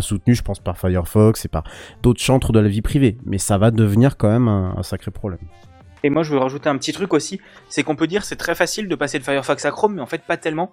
Le problème, c'est que, comment dire, en tant que développeur, donc j'ai beaucoup bossé dans le développement web, Chrome euh, pousse beaucoup de nouveautés. En fait, euh, pour ceux qui ne connaissent pas le système, tu as, je crois que c'est le W3C qui gère les nouveautés du JavaScript, de l'HTML, et donc Oui. qui sont les langages faits pour les sites internet. ce sont des normes Mhm. tout à fait Ce sont des normes et en fait, tu as, des API. En fait, c'est des fonctions spécifiques au JavaScript qui permettent d'appeler des choses du navigateur. En gros, créer un lien, ouvrir des trucs, etc. C'est des boîtes d'outils que les développeurs et les, les sites peuvent utiliser en fait. C'est ça. Globalement, et en, oui. Et en gros, le problème, entre guillemets, c'est que Google euh, crée des nouvelles API pour pousser de plus en plus le développement web. Donc en tant que développeur, euh, donc moi je suis vraiment centré sur le web parce que c'est ce qui m'intéressait. Hein. Euh, je viens de faire 4 jours de C++, donc globalement j'en ai chié. Mais, euh, mais moi je suis vraiment centré sur le web et en fait on a de plus en plus de possibilités sur Chrome.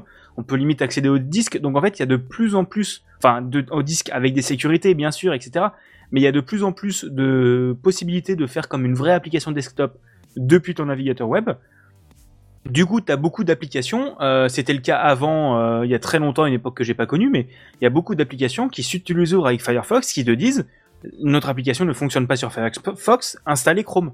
Parce qu'en fait, les développeurs se basent sur ces nouvelles API pour faire des sites web encore plus intéressants et imaginatifs, mais ils ont besoin de ces API là. Donc en fait, tu, si y a, enfin, je ne saurais pas citer des trucs, mais du genre rien que, enfin, le service est mort, mais Stadia, euh, Stadia, tu ne peux pas faire autre part que sur Chrome parce qu'ils doivent, euh, bref, ils ont dû recoder des trucs dans leur navigateur et c'est normal.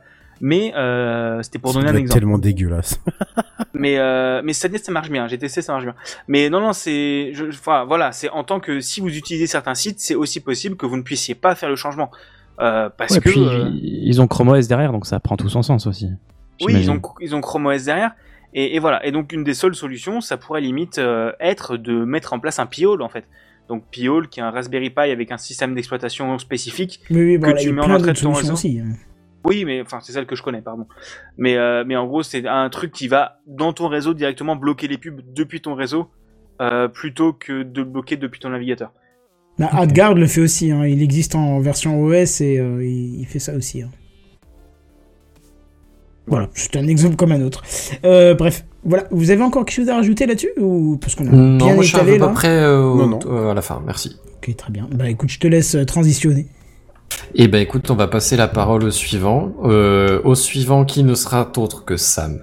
Sam, t'es à fond? À fond. Eh ben c'est pour toi. Sam. Ouais, alors on n'a pas couvert le keynote de septembre euh, d'Apple étant donné que nous avions fait notre rentrée quelques jours après elle. Euh, bon, euh, je, pense malgré tout que vous, êtes relativement tous au courant et au fait qu'Apple a sorti ses nouvelles Apple Watch, les Series 8, en plus d'une nouvelle gamme Ultra qu'on ne- ne pas, dont on ne reparlera pas euh, ce soir. Euh, sur ces nouvelles montres, un nouveau capteur permettant de mesurer la température corporelle a fait son entrée. Je sais pas si vous avez suivi vous les, les gars le, la, le Ouais, keynote. oui, oui, oui. Si, si. En live. Pas des masses. En live. Ok. Sur techcraft.fr, c'est ça? Non? Non, du tout, c'est sur apple.com. Slash FR. Alors, pour autant, Apple a fait savoir que la température du poignet, euh, puisqu'on est sur l'Apple Watch, euh, n'ayant pas grand-chose à voir avec celle du front, alors il est difficile d'en déduire avec précision notre température corporelle. Et donc, il vous conseille de mettre la montre sur le front pendant. Non, euh, c'est Ce serait tellement une, une expérience ergonomique à la Apple, hein, bien entendu. Euh, par contre, euh, bien entendu, on peut en analyser les variations, hein, et ça, ça reste cohérent. Et pour cela, il n'existe pas c'est pour cela, pardon, qu'il reste, qu'il n'existe pas d'application dédiée sur l'Apple Watch, à l'inverse des autres capteurs, euh, pour mesurer euh, et suivre l'évolution de sa température corporelle. Apple a en fait voulu jouer la carte de la prudence, parce que ces informations n'ont aucune valeur scientifique. Mais alors, quelle est l'utilité de ce capteur? On peut se poser la question. Eh bien, il permet, de, il permet le suivi des cycles d'ovulation pour les concernés. EES. Et euh, on peut tout de même, y compris euh, celles et ceux qui ne sont pas concernés par les cycles d'ovulation, avoir un aperçu de la température non corporelle, euh, mais celle du poignet, depuis l'application santé. Mais donc du coup, depuis uniquement son iPhone. Alors Apple indique d'ailleurs sur cet écran dans l'application santé que le suivi de l'évolution de la température pendant le sommeil peut donner une indication sur son état de santé, mais pas plus de détails. Oui, quand t'atteins les zéros, c'est que généralement tu te relèves. Il y a un problème. Effectivement, t'es plus là pour le constater. Euh, mais Nicolas Lelouch, euh, qui est un rédacteur pour euh, Numérama et je crois peut-être d'autres, s'était étonné lors de son test de voir qu'Apple ne tirait pas ou pas encore partie de ce capteur et des évolutions des températures constatées pour générer des notifications pertinentes, comme c'est le cas pour le rythme cardiaque par exemple. Kento, tu en avais déjà parlé, je crois, dans un épisode de, de la notif. De la notif Et- des, de- du rythme cardiaque? Ouais, ouais, bien sûr. Yes, et je l'ai eu il y a pas si longtemps que ça pour la première fois, pour m'annoncer que mon rythme était extrêmement élevé alors que je ne foutais rien en fait, effectivement. Ouais, Mais est-ce que généralement- ton rythme cardiaque était effectivement élevé ou est-ce que il il était effectivement élevé. Oui, les élevé, gros coups, de- quand t'as un gros coup de stress ou autre chose, parfois. Exactement, c'est ce que j'étais un gros coup de stress, tu vois, mais effectivement j'étais assis, moi, mais euh, du coup ouais, ton Apple Watch euh, s'est mis, enfin mon Apple Watch s'est mis à, à vibrer. Donc euh, plus fort encore, euh, il s'est aperçu, euh, donc Nicolas Lelouch, que dans la théorie, et cela mériterait de faire davantage de tests, mais dans la théorie, son Apple Watch aurait pu l'avertir qu'il était possiblement atteint du Covid-19. Alors, en réalité, pour refaire l'histoire, euh, le 16 septembre, Nicolas a commencé à tousser, à se moucher, bon, quelques petits symptômes. Euh, deux jours plus tard, le 18, sept- le, oui, le 18 septembre, il vient, euh, lui vient l'idée de consulter l'évolution de sa température sur son application santé. Et surprise, sa température au poignet des trois derniers jours était en effet en forte augmentation, alors qu'il n'a commencé à avoir de la fièvre que dans la nuit du 18 au 19. Alors la conclusion de son expérience, si on peut le dire ainsi, euh, c'est que l'Apple Watch pourrait être capable d'alerter son utilisateur d'une potentielle exposition au Covid-19, purement par prévention, euh, en exploitant, en exploitant ces, euh, ces données Ah analysées. bah, pour- moi, je pose direct une question. Pourquoi Covid-19 Ouais. N'importe quelle infection bah, Bah ouais, aussi, en fait, totalement. de la fièvre. on est d'accord, on est d'accord. On est Ouais, d'accord. c'est juste l'infection c'est qui parle le plus aux gens en ce moment, je pense. C'est juste ça. Mais effectivement, c'est valable pour toute, euh, toute infection. Euh, alors, pour le temps, l'idée n'est pas non plus de générer beaucoup euh, trop de faux positifs. Euh, on n'a pas encore beaucoup de recul sur cette nouvelle Apple Watch. Euh, mais Apple indique euh, que, clairement d'ailleurs, qu'il est fréquent d'avoir un degré d'écart par rapport à ce qu'ils appellent, eux, euh, notre température de référence. En fait, ils font une espèce de moyenne de notre température, ce qui Oui, devient oui. la température de référence.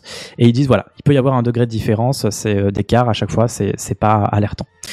Euh, mais là, pour le coup, il avait, je crois, un degré pendant trois jours d'affilée. Donc, effectivement, il y avait peut-être des petits signes euh, qui pouvaient euh, laisser penser que. Bon, après, euh, on, on, on voit en ce moment qu'Apple a pris du retard dans la sortie de certains produits ou fonctionnalités logicielles. Euh, je, te, je pense notamment à iPadOS qui Oui. ne va pas sortir tout de suite et qui va sortir sous euh, directement 16.1. Euh, donc on espère qu'il prévoit d'exploiter davantage les données de ce nouveau capteur dans une prochaine mise à jour. Bah, carrément, pas serait une bonne idée, ouais.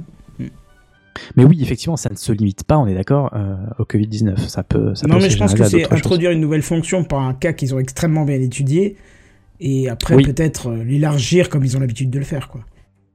Possible, possible. Parce qu'en l'état, effectivement, c'est une cible très très récente, mais pourquoi pas en vrai. Euh, mais c'est vrai qu'il y a des, je pense qu'il y y y a des choses à faire avec. D'ailleurs, Buddy ayant reçu son, son Apple Watch, il pourra peut-être nous faire un retour euh, prochainement. On, on lui posera la question. Mais oui, exact. cas. Alors je sais plus s'il a, parce que je sais plus, je crois qu'il a pris la dernière SE. Je ne sais pas si elle intègre ce capteur. Il me semble. Ouais, mais de toute façon, ça il lui me servait à rien, vu que ça calcule les cycles d'ovulation, c'est pas Buddy qui oui, va mais être il peut avoir concerné. comme donc, la, Bon, il peut quand même rien. ouvrir. Il peut quand même suivre sa courbe de, de température. euh, Oui, oui, ça, effectivement, il peut suivre la courbe. Hmm. Ok. Voilà. Eh ben, écoute, très bien. Très bien. Eh bien, moi, je vais passer la parole à, à notre ami Bigaston pour les news gaming. Et voici les news gaming. News Gaming. Les news gaming. Les News Gaming. Gaming. Voilà. Ah oui. On va parler de Dieu, quoi. Bigaston. Ah, t'as toujours pas fait le jingle. Ah hein. bah non, non, non. Surtout que c'est pas moi qui l'ai fait celui-là, donc. euh. Bigaston Ah, bah, Oh oui. On y aurait cru. Ah, ça, Ah ça bah collait bien. Non, il faut que je vous commence par raconter une petite histoire. Comme je vous l'avais dit dans la dernière... Il va nous la faire à JNBR. quoi. Une petite histoire, ça commence par il était une fois. Ah bah, il était une... Ouais, non, franchement, vous allez voir que Oh. cette news, j'aurais pu faire vraiment une vanne sur JNBR. Je me suis retenu de la faire, mais je me suis dit, je- non, je vais pas commencer à être celui qui parle de verre et qui a des achats compulsifs. Parce que sinon, ça va vraiment faire redire la JN émission. Ça y Ouais, est. c'est ça. Et en plus, si tu commences à parler avec une petite latence, alors on est, on est dans le plage là. Ah, et franchement, je vais me faire virer pour, euh, pour plagier. Non, du coup, il était une fois, euh, il était une fois une histoire que je vais vous raconter, hein, parce que ça colle pas avec le reste de ma... Pour une fois que j'écris Voilà, un truc ça. propre, ah, ça marche Vas-y, pas. vas-y, la- te laisse pas Ah déconcentrer. bah vas-y, vas-y, te laisse pas Donc, influencer comme comme je vous l'avais dit à la dernière émission, je suis maintenant étudiant dans une école de jeux vidéo. Mais il faut que je vous parle de là où tout a commencé. Dans les années 2010, alors que je n'étais encore qu'en primaire, j'ai reçu une Nintendo DS et dessus un jeu qui a, qui je pense a changé ma vie. hein. Ce jeu, c'est WarioWare DIY. WarioWare, Ah, c'est cette ouais. série de jeux Nintendo qui enchaîne les mini-jeux de quelques secondes, euh, toujours un peu what the fuck, hein, qui ressortent encore régulièrement maintenant. Euh, le- la seule licence Wario qui existe encore, malheureusement.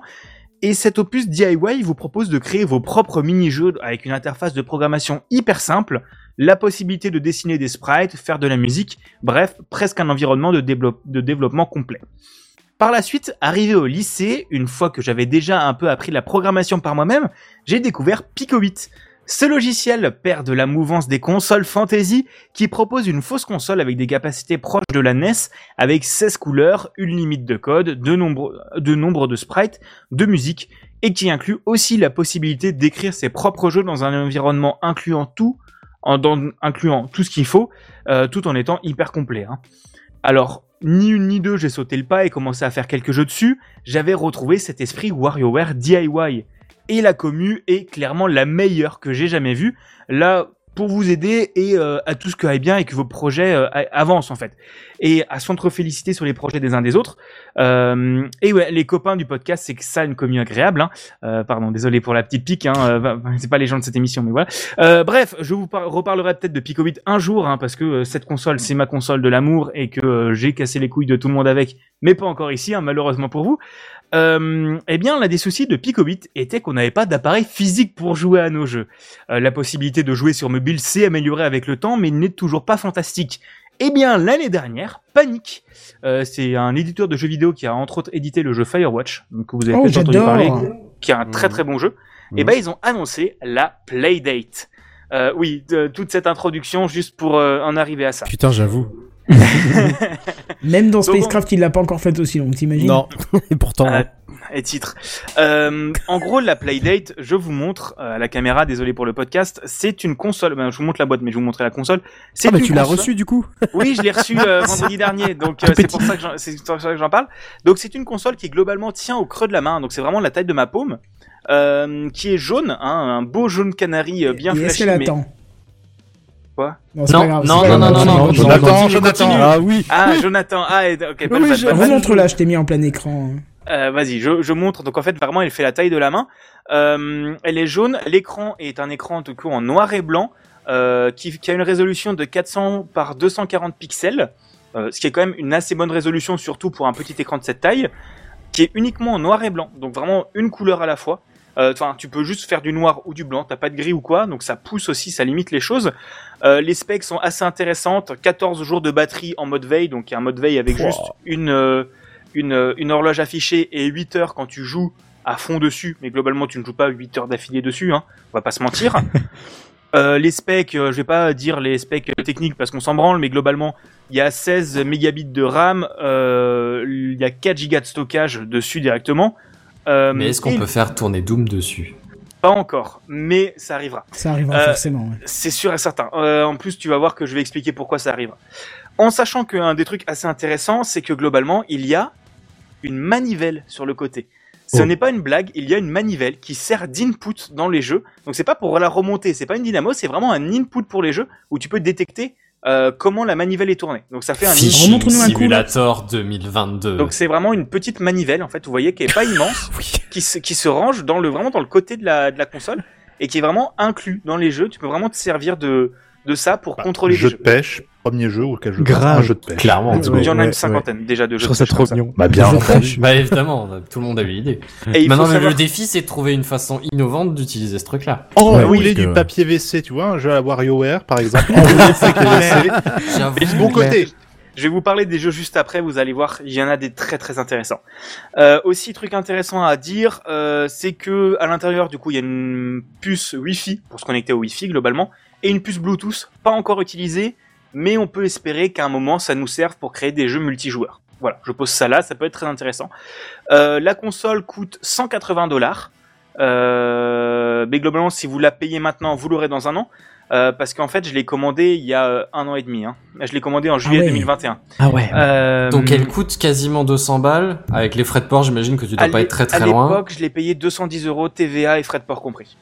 Et tu attends quand même un ou deux ans pour l'avoir. En fait, le truc, c'est que du coup, la console a été mise en précommande en juillet 2021. Euh, et en fait, leur site a planté et ils ont vendu en une heure à peu près 10 000 consoles. Euh, et ils ils avaient pas prévu forcément de- d'en vendre autant. Et donc, en fait, ils ont fait bien plusieurs batchs d'envoi. Euh, donc moi j'étais dans le batch 2, donc dans la deuxième série d'envoi, donc je l'ai eu maintenant. Et il y en a 4 ou 5 en fait de séries d'envoi. Euh, donc il y a vraiment le temps pour que ça arrive. Et en plus, c'était censé arriver plus tôt, mais ils ont eu des problèmes de batterie. Donc ils ont préféré renvoyer toutes les consoles pour, euh, pour corriger. Il y a eu la, la pénurie de semi-conducteurs, donc ils ont refait limite toute la puce pour que ce soit plus facile à trouver. Donc ils ont eu vraiment des galères, mais le produit est là et est vraiment bien fini. Hein. C'est c'est pas du plastique de merde, hein, c'est du bon plastique bien rigide, l'écran est très propre, la manivelle ne fait pas du tout toc, les boutons sont hyper agréables à appuyer. Mais qui dit ah oui et aussi à préciser, l'écran n'est pas rétroéclairé. Je pose ça là, Hmm. mais est hyper Ah ouais. réfléchissant. Ils disent ça comme ça. Et en fait, honnêtement, si t'as un petit peu de lumière dans la pièce, ça se voit quand même assez bien. Il faut quand même avoir un peu de lumière, mais ça se voit quand même hyper bien. Maintenant, on va parler de jeu, hein, parce qu'une console de jeu, c'est quand même plus pratique quand tu as dessus des jeux. Euh, avec la console sont fournis 24 jeux vendus. Euh, vendus directement avec la console. Ils appellent ça une saison. En fait, l'idée, c'est que tu as comme une série. Ils ont commercialisé ça comme ça. Comme une série où tu as, euh, tu as deux jeux quand tu achètes la console. Et ensuite, chaque lundi, tu as deux nouveaux jeux disponibles. Euh, donc en fait, pour la première saison, comme les consoles arrivaient au compte-gouttes, euh, chacun commençait la saison quand il allumait sa console. Mais pour la suite, ils aimeraient bien genre que la saison 2, tout le monde le démarre en même temps et que du coup tous les lundis ce soit comme une- un épisode de Game of Thrones, tu, tu, tu découvres les jeux et que tu t'en discutes en fait. Ce Ah, que je trouve. Quoi, il y a qui- Game of Thrones sur la console, c'est ça Non, pas encore, pas encore. Mais euh, non, non, mais pour moi je trouve ça vraiment, vraiment pas con. Euh, et en fait, ça se passe directement depuis la console. Donc en fait, t'as as une petite LED qui clignote d'une certaine couleur au-dessus sur le bouton pour te dire "Eh frérot, t'as des nouveaux jeux, télécharge-les." Et en fait, t'as juste à, ils se téléchargent automatiquement, même en plus les jeux de la saison. Et t'appuies dessus et en fait, c'est sous la forme d'un petit paquet cadeau que tu appuies et qui s'ouvre avec une petite animation hyper bien fichue, euh, qui s'ouvre. et C'est hyper agréable. Euh, et en plus, ils ont eu la bonne idée d'aller chercher à la fois des petits développeurs et des plus gros studios, bon, pas des triple A, mais des studios d'une vingtaine de personnes, pour faire un, un- une belle apanage. Et je trouve qu'ils ont été clean aussi de supporter les petits développeurs. Pour l'instant, j'ai pu jouer à 4 jeux de la première saison. Euh, globalement, j'ai eu accès à un, genre de tracker pour faire de la musique en fait, proche de ce que proposait WarioWare DIY. J'ai eu un jeu que j'ai j'ai beaucoup aimé qui utilise la manivelle où en fait c'est un peu à la Braid. Donc en fait tu es un robot que tu fais avancer ou reculer avec la manivelle qui tourne. Sauf que tu as des éléments qui te viennent dans la gueule et il faut les éviter grâce à d'autres éléments qui bougent avec toi. En fait donc faut vraiment juste avancer, reculer, éviter les choses et ça marche vraiment bien. Euh, T'as d'autres jeux. Mais c'est assez chouette. Je suis très intéressé par voir quels seront les prochains jeux de la saison parce que j'ai réussi à dodge et à pas me faire spoil euh, pour pouvoir les découvrir. Parce que c'est vraiment ce côté-là de euh, découvrir les jeux euh, qui est intéressant. Mais seulement 24 jeux, vous me direz. Hein, c'est c'est peu 24 jeux Oh, c'est pour une console à 200 balles. Bah Euh, ouais, non, pour 200 balles, ça fait quand même. euh, Bon, après, tu, tu payes pas les jeux en plus, donc il y a quand même une histoire de. À un Tu payes ça développeurs. mais ouais. Tu payes les développeurs. Oui, Ouais. je pense que t'as t'as au moins pour 50 balles de jeu dedans, au moins. Mais, Mhm. euh, mais, mais, mais, enfin, peut-être pas 50 balles, mais t'as au moins pour une bonne 40, enfin, 50 balles de prix qui permet aux développeurs de vivre, on va dire ça comme ça. Euh, mais ça, c'est une autre histoire, le prix des jeux vidéo. Mais en gros, tu as beaucoup plus que 24 jeux, puisque vous pourrez créer vos propres jeux grâce à trois kits de développement différents. Deux plus classiques, en Lua et en C++. Oh, c'est trop bien l'UA. Donc le Lua, c'est un langage de programmation qui est assez proche du Python Ouais. qui est hyper simple à apprendre malgré ses petites spécificités. Non. Et euh, les développeurs l'ont modifié pour euh, qui inclure du, de la vraie programmation orientée objet dedans, euh, qui n'est pas vraiment dans le Lua en fait. Pour ceux qui connaissent, il n'y a pas beaucoup de Ouais, programmation orientée objet. Bah là, ils un peu, du coup, le rapprocher un peu de Python, quoi. Oui, c'est ça. Mais, mais en fait, techniquement, c'est du Lua parce que le Lua est hyper facile à implémenter en C, en fait. Bref. Mm. Euh, ça inclut plein de systèmes pour faciliter la vie du développeur, pour que vous n'ayez pas à recoder vous-même. Donc, en gros, ça gère les zones de collision, ça gère des histoires d'affichage, ça gère des systèmes de sprite directement dans la console, euh, pas comme un Picobit. Donc, en fait, ça rend vraiment le développement hyper simple. Et chaque console est son propre kit de développement. Donc, en fait, avec, t'as fourni un câble USB-C, mais n'importe quel câble USB-C fonctionne et tu peux débugger et faire marcher le jeu sur la console. Euh, bref. La troisième méthode s'appelle Pulp. Et euh, Pulp, Pulp, c'est une interface web qui est là pour ceux qui veulent créer des jeux et raconter des histoires sans avoir à coder. En fait, vous avez juste, vous pouvez juste dessiner des sprites, vous avez des maps que vous pouvez placer dessus, enfin vous pouvez placer les sprites sur des cartes, et vous pouvez créer des interactions basiques via euh, un truc qui s'appelle le Pulp Script, qui est un langage encore plus basique que le Lua, euh, pour pouvoir vraiment créer des interactions hyper simples. Et euh, pour ceux qui connaissent un peu, c'est inspiré d'une console fantasy qui s'appelait Bitsy. Et c'est vraiment hyper clean, hein, ça marche vraiment vraiment bien, c'est super agréable à utiliser euh, pour ceux qui veulent juste raconter des histoires. Mais du coup, comment on ajoute les jeux à la Playdate? Est-ce que c'est super relou avec de l'USB, il faut connecter à son PC, machin, c'est chiant. Mais non, t'as une puce tout. Wi-Fi. Oui, t'as une puce Wi-Fi. En fait, tu vas sur le site de Playdate, play, play.date slash sideload. Euh, tu t'es connecté avant avec ton compte Playdate sur ta Playdate. Et en fait, tu as juste une interface web.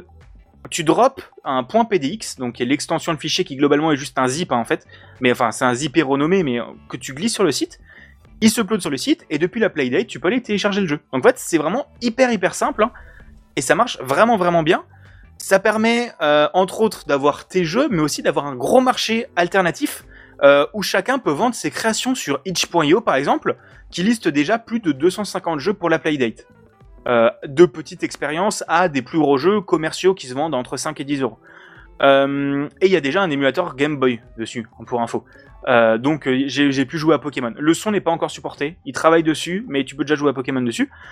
Et en Il y a plus, des enceintes dessus ou Ouais, c'est c'est genre ça, un voilà, jack ou euh, quelque chose comme ça? Non non, t'as as un jack pour ton pour ton pour, pour pouvoir brancher ton casque, mais t'as une petite enceinte qui est vraiment bien. Enfin, pour une console portable, c'est très potable en fait. Et en plus, le- leur, dans leur philosophie, ils disent faites pas des gros fichiers MP3. Oui, ils incluent un rien, tracker. C'est du 8 bits, quoi. Bah, ils incluent un tracker de ce que je me souviens, et en, mais tu peux mettre n'importe quel fichier. Je crois le MP3 ou le Wave sont supportés. Mais en gros, ils disent globalement les jeux Playdate, euh, ça doit faire euh, 3, 30 ou entre 30 et 300 mégas maximum en fait. Euh, et ils disent vraiment C'est déjà énorme hein, pour une console euh, de ce type-là, je trouve, euh, 300 Oui, mégas. moi les specs, elles euh, elles Bah. m'ont- elles m'ont surpris quoi. Je m'attendais pas autant. Ouais, pareil, ouais. Bah attendez, je- si vous voulez, je peux aller regarder sur la console combien pèsent les jeux des saisons en fait, parce que j'ai le poids. Et en gros, les jeux des saisons pèsent, le plus gros euh, pèse 60 mégas. Je trouve ça quand même gros. Hein. C'est déjà pas mal, ouais. ouais. Ouais, c'est gros parce que tu vois, je m'attendais plus à des trucs de l'ordre du entre 3 et 10 mégas, pas plus quoi. Bah la plupart, la plupart font autour de 20 mégas, 20, 24 mégas. Le l'émulateur fait 300 kilos. Euh, t'as un jeu de Picross qui fait euh, genre euh, 172 kilos, donc c'est vraiment des, ça dépend de ce que tu fais parce que t'as Ça beaucoup, dépend, ouais. t'as beaucoup moyen de dessiner, mais si t'inclus des sprites et de la musique et des sons, ça prend forcément un peu plus de place. plus d'espace, ouais. Mais j'imagine, c'est le, le jeu monochrome comme ça, c'est vrai, il parle, ne mettez pas des zigs de ouf, mais au contraire, tu mets une musique hyper épique avec tellement d'instruments, tellement de qualité sonore, et puis t'as ton petit jeu qui est tout, tout. Bah ouais, mais, mais, mais, mais après, ce qui est intéressant, c'est que c'est pas une résolution euh, de pixel art dégueulasse. Hein. Vraiment, les jeux sont en assez très bonne Mais tu définition. saurais montrer, là, encore une fois, désolé pour ceux qui nous écoutent, mais est-ce que tu pourrais juste lancer un, Non, un jeu pour lequel, le juste voir, montrer à, l'écran ce que ça donne, je suis, Bah, j'ai la fait, flemme de... en fait, je vous montre comme ça. Donc là, c'est le menu Ouais. de démarrer. Ah oui! Ah, c'est ouais. fluide. Donc en fait, ça, ça c'est la liste des jeux. Donc ça, là, c'est les jeux de la saison 1. Donc là, Mhm. vous voyez, c'est ce que je vous disais, le jeu du robot. Mhm. Euh, ça, c'est un jeu un peu plus d'aventure, un jeu de surf. Et en fait, tout Ça, c'est personnalisable. hein. C'est vraiment des gifs que tu peux personnaliser via un manifeste. Ça Euh, envie, hein. Et ça ça, Oui. Et ça, c'est les jeux que moi j'ai téléchargés. Donc Mais tu, tu me dis qu'il n'y a pas de niveau de gris, il y a du gris là. Non, c'est que du dithering. Donc en fait, c'est un Du pixel noir, un pixel blanc, du dithering. Ah d'accord, ok. Ah ouais. Donc c'est tu mets des pixels du dithering. Donc en fait, tu mets des pixels côte à côte pour faire croire que c'est du gris, mais non, c'est vraiment que du noir et blanc. Donc euh, ça marche vraiment bien. Et en gros, du coup, tu as déjà un marché très intéressant. Et en plus, Panic, ils sont en train de travailler sur un store d'applications directement inclus dans, le truc pour que tu puisses vendre tes jeux directement dessus. Euh, ce qui est vraiment pas con. Hein. Et ils sont en train de bosser sur une saison 2 avec des nouveaux développeurs. Que, tu t'achèteras sûrement. Mais, euh, voilà, et tu as déjà eu une collaboration entre plein de développeurs qui coûtait une vingtaine d'euros, où tu avais une dizaine de jeux à charger sur ta Playdate. Et en plus, le prochain jeu de Lucas Pope, donc qui est un développeur qui est assez connu puisqu'il a fait entre autres Papers, Please et Return of the Obra Dinn, tournera sur Playdate. Euh, et ça a été annoncé pendant un Playdate Ça, c'est un direct. beaucoup de pub quand même, ça. Oui, oui, oui, bah, je pense qu'il y a eu les billets, mais, mais, mais d'un autre côté, c'est en tant que développeur un peu arty, tu te files une console qui est uniquement en noir et blanc. Je veux dire, Obra Dinn, ça a la gueule d'un truc comme Mais ça. complètement, Si ça pouvait tourner là-dessus, ça tournerait là-dessus. complètement. Mais du coup, bref, je suis très content d'avoir acheté cette console euh, il y a un an pour 200 dollars, au moment où j'avais de l'argent, euh, en sachant que j'étais dans la deuxième vague d'expédition, bref, ça je l'ai déjà dit. Euh, J'espère juste qu'ils vont accepter de sortir un export pour Windows, parce que globalement, pour l'instant, si tu veux jouer sur Windows, tu peux. En fait, il faut télécharger l'émulateur sur le site de, de, de Panic et ch- charger le jeu dans l'émulateur. Ça marche très bien. Euh, ça même, marche même limite mieux que la console techniquement parce que euh, parce qu'ils disent même sur le site ils disent attention l'émulateur n'est pas représentatif des vrais specs de la console euh, tester sur la console voir si ça Oui, oui, pas oui. euh, moins bien mais bref mais ça ça marche hein, c'est possible et la plupart des jeux qui sortent et qui sont payants ils t'in- t'indiquent en mode comment y jouer sur Windows Du coup, tu peux un- utiliser le SDK pour euh, tester, enfin l'émulateur pour tester tes, tes jeux que tu que tu codes. Oui, tu peux coder sur PC. Et en fait, le truc, c'est ce qui marche vraiment bien, c'est quand tu branches au truc. En fait, le, si je me souviens bien, déjà, tu as une application fournie par eux qui genre est une, un screencast de ta Playdate et qui marche hyper bien. Donc vraiment, j'ai pu, euh, tu peux vraiment streamer de la Playdate en jouant sur ta Playdate, mais en ayant ton écran dessus. Et euh, en fait, si tu lances le truc depuis ton IDE, tu lances et ça le lance sur la Playdate derrière. En fait, ça a, ça a D'accord. vraiment été pensé par, Ouais, ouais. euh, par des techos. En fait, c'est vraiment en mode, on veut faire un kit de développement. Hmm. Et, euh, et voilà, moi j'ai été très, je suis très content du truc. Euh, aussi, si euh, à prononcer, c'est pas que Panic qui l'ont fait, c'est fait en partenariat avec un truc qui s'appelle Teenage Engineering, que vous avez sûrement déjà entendu parler pour, je crois, que ça s'appelle le Pocket Chip, qui est un mini tracker MIDI assez chouette. Ils ont fait d'autres trucs un peu de techos, un peu de nerd comme ça. Mais, mais voilà. Du coup, je suis très content d'avoir la Playdate. J'ai pas pu jouer à encore beaucoup de choses parce que je trouve que globalement les jeux de la saison sont assez chouettes. Mais pour moi, j'ai pas encore trouvé de jeux d'arcade. En fait, tu sais vraiment les jeux sur lesquels tu reviens tous les jours pour faire ta petite partie en, en t'amusant quoi. Et ça manque d'un petit jeu d'arcade. Mais de ce que j'ai vu, il y en a dans la suite de la saison. Euh, autrement, de toute façon, pour l'instant, c'est une console à Picross parce que t'as un très bon jeu de Picross dessus. Euh, voilà, une console à 200 balles pour jouer à Picross. Hein, voilà, je, je suis un peu con.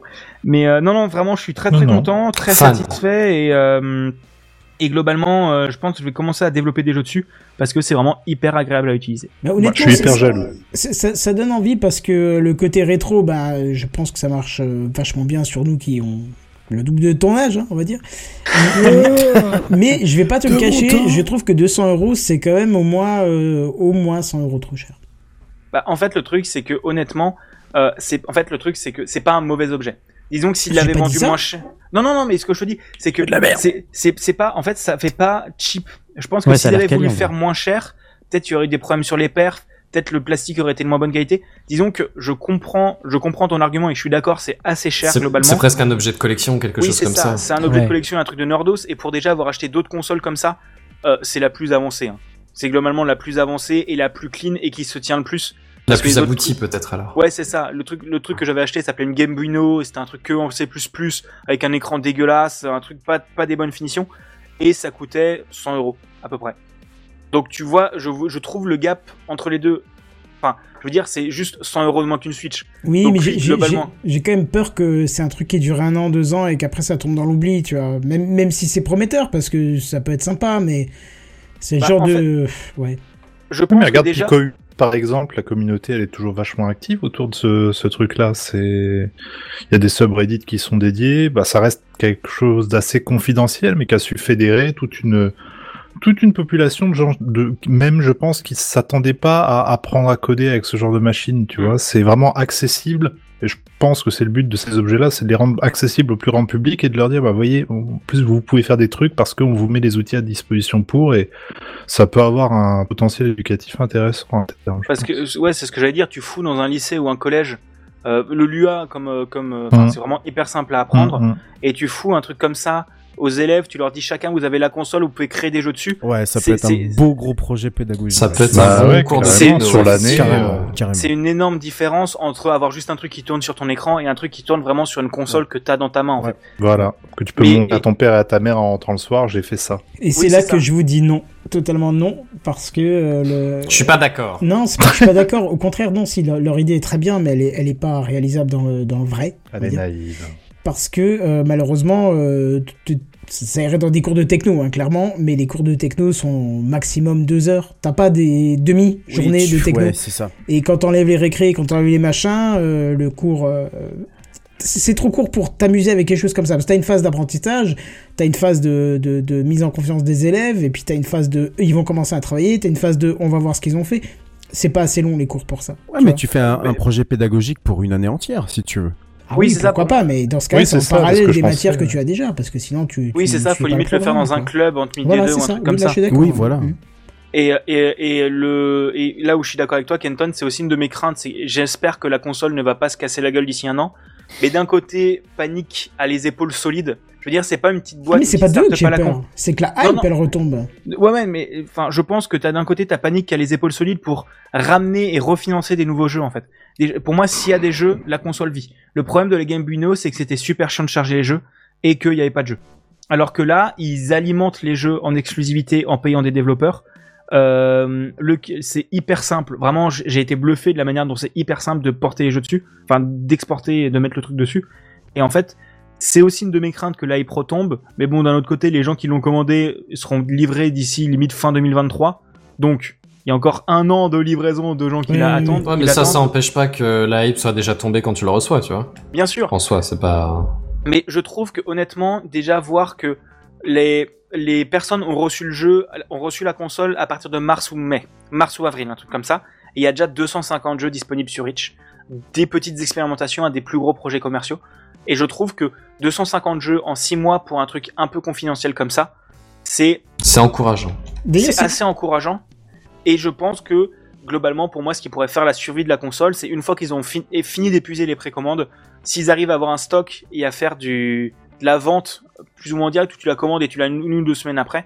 euh, pour moi, c'est ça ce qui ferait vivre le truc parce que les gens l'achèteraient et auraient envie de bidouiller. Et là, ça deviendrait vraiment utilisable comme outil de bidouille pour apprendre le code. D'ailleurs, j'en profite juste avant qu'on qu'on change de sujet. Si vous avez euh, envie de trouver des petits jeux qui sont complètement originaux et qui sont que vous n'avez pas l'habitude de voir, franchement, faut aller voir sur Itch.io. Euh, les 80%, on va dire, de ce que vous allez découvrir, vous pouvez les tester, voir y jouer complètement gratuitement. Donc n'hésitez pas à y aller, c'est super sympa hein, comme site. hein. Et euh, globalement, n'allez pas chercher les jeux VR, enfin, allez chercher des jeux VR dessus parce que t'as plein de trucs, mais activez le site anti-jeu de cul. Parce que à peu près 70%, non, allez, 50% des jeux VR sur itch.io, c'est des jeux de cul.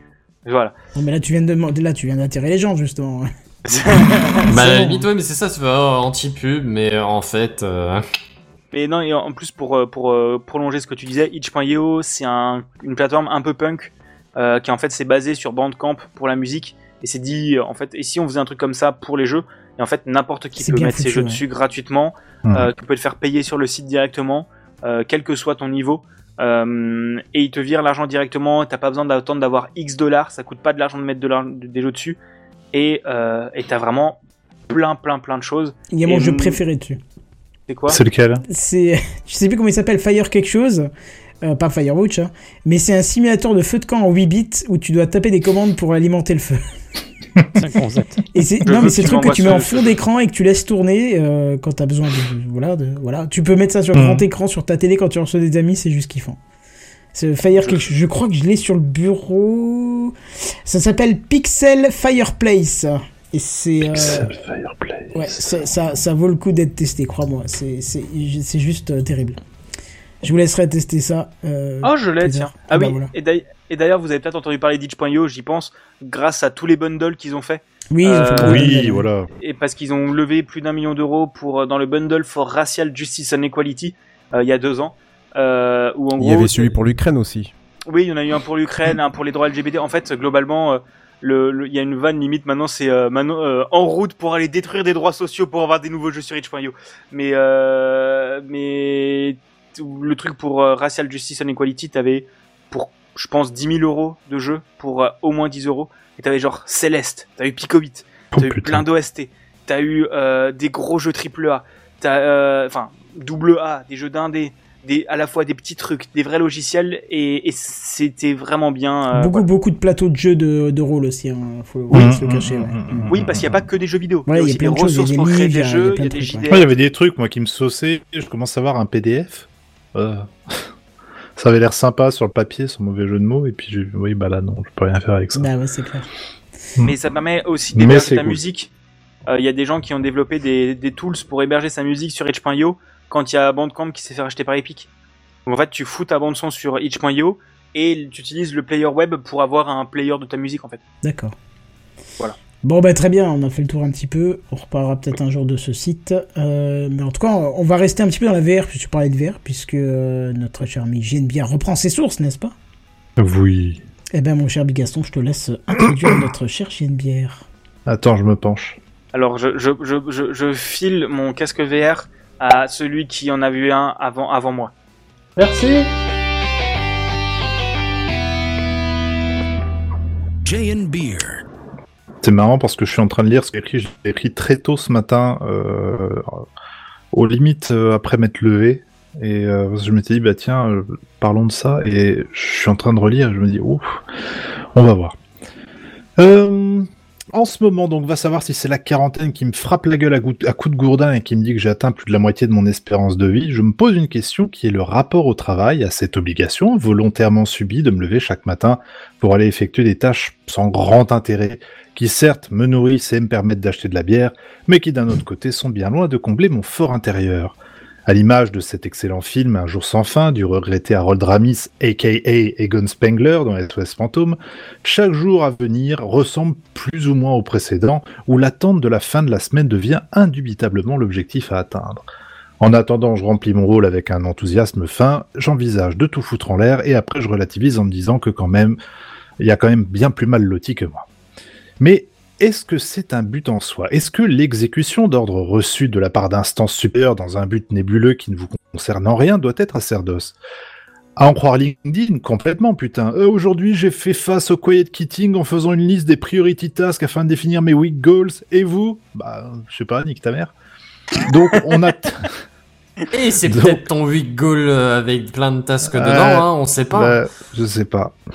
Donc euh, on attend bien évidemment le moment béni où l'on peut s'accorder un peu de temps, cette ressource précieuse pour pour s'évader, se laisser porter par d'autres aventures, d'autres univers, peu importe le médium. Et dans mon cas, alors vous le savez peut-être pas, mais euh, je vous le dis, j'aime bien la réalité virtuelle. Voilà. Je l'ai dit, voilà, c'est bon, c'est c'est ah ouais? Ouais, je, Je me serais jamais douté. Bah oui, je, je- c'est une part Ah, de ça moi, fait, ça fait un peu bizarre, mais euh, d'accord. Ouais. Non, mais pas de souci. Hein, Voilà, après, c'est attention, hein, en tout bien tout honneur, bien entendu. Et c'est dans la réalité virtuelle que je me suis récemment échappé du monde triste et terne du travail pour devenir, le temps de quelques heures, eh ben, un employé forcé à demeurer sous l'emprise d'une entreprise obscure et à exécuter des ordres reçus de la part d'instances supérieures dans un but nébuleux qui ne me concerne en rien. Quel programme Into the Radius est un, un jeu de type survival en open world, exclusivement disponible en VR sur à peu près tous les casques, mais surtout disponible depuis peu en standalone sur le MetaQuest de donc pas de PC requis. Il est développé par un petit studio indé, CM Games, et le setup du jeu est librement inspiré du livre Roadside Picnic ou en russe Picnic na euh, Obo- Obochene, C'était en cyrillique, je suis désolé, j'ai un peu perdu. Qui date de 1972, écrit par deux frangins soviétiques, donc Arkady et Boris Strugatsky. Ce livre a donné lieu à une adaptation libre au cinéma sobrement intitulée Stalker, dont le scénario a été écrit par les frères Strugatsky, Strugatsky et réalisé par Andrei Tarkovsky. Ce livre, ce film inspireront plus de 30 ans plus tard un jeu vidéo homonyme, Stalker, resté dans les mémoires des yeux.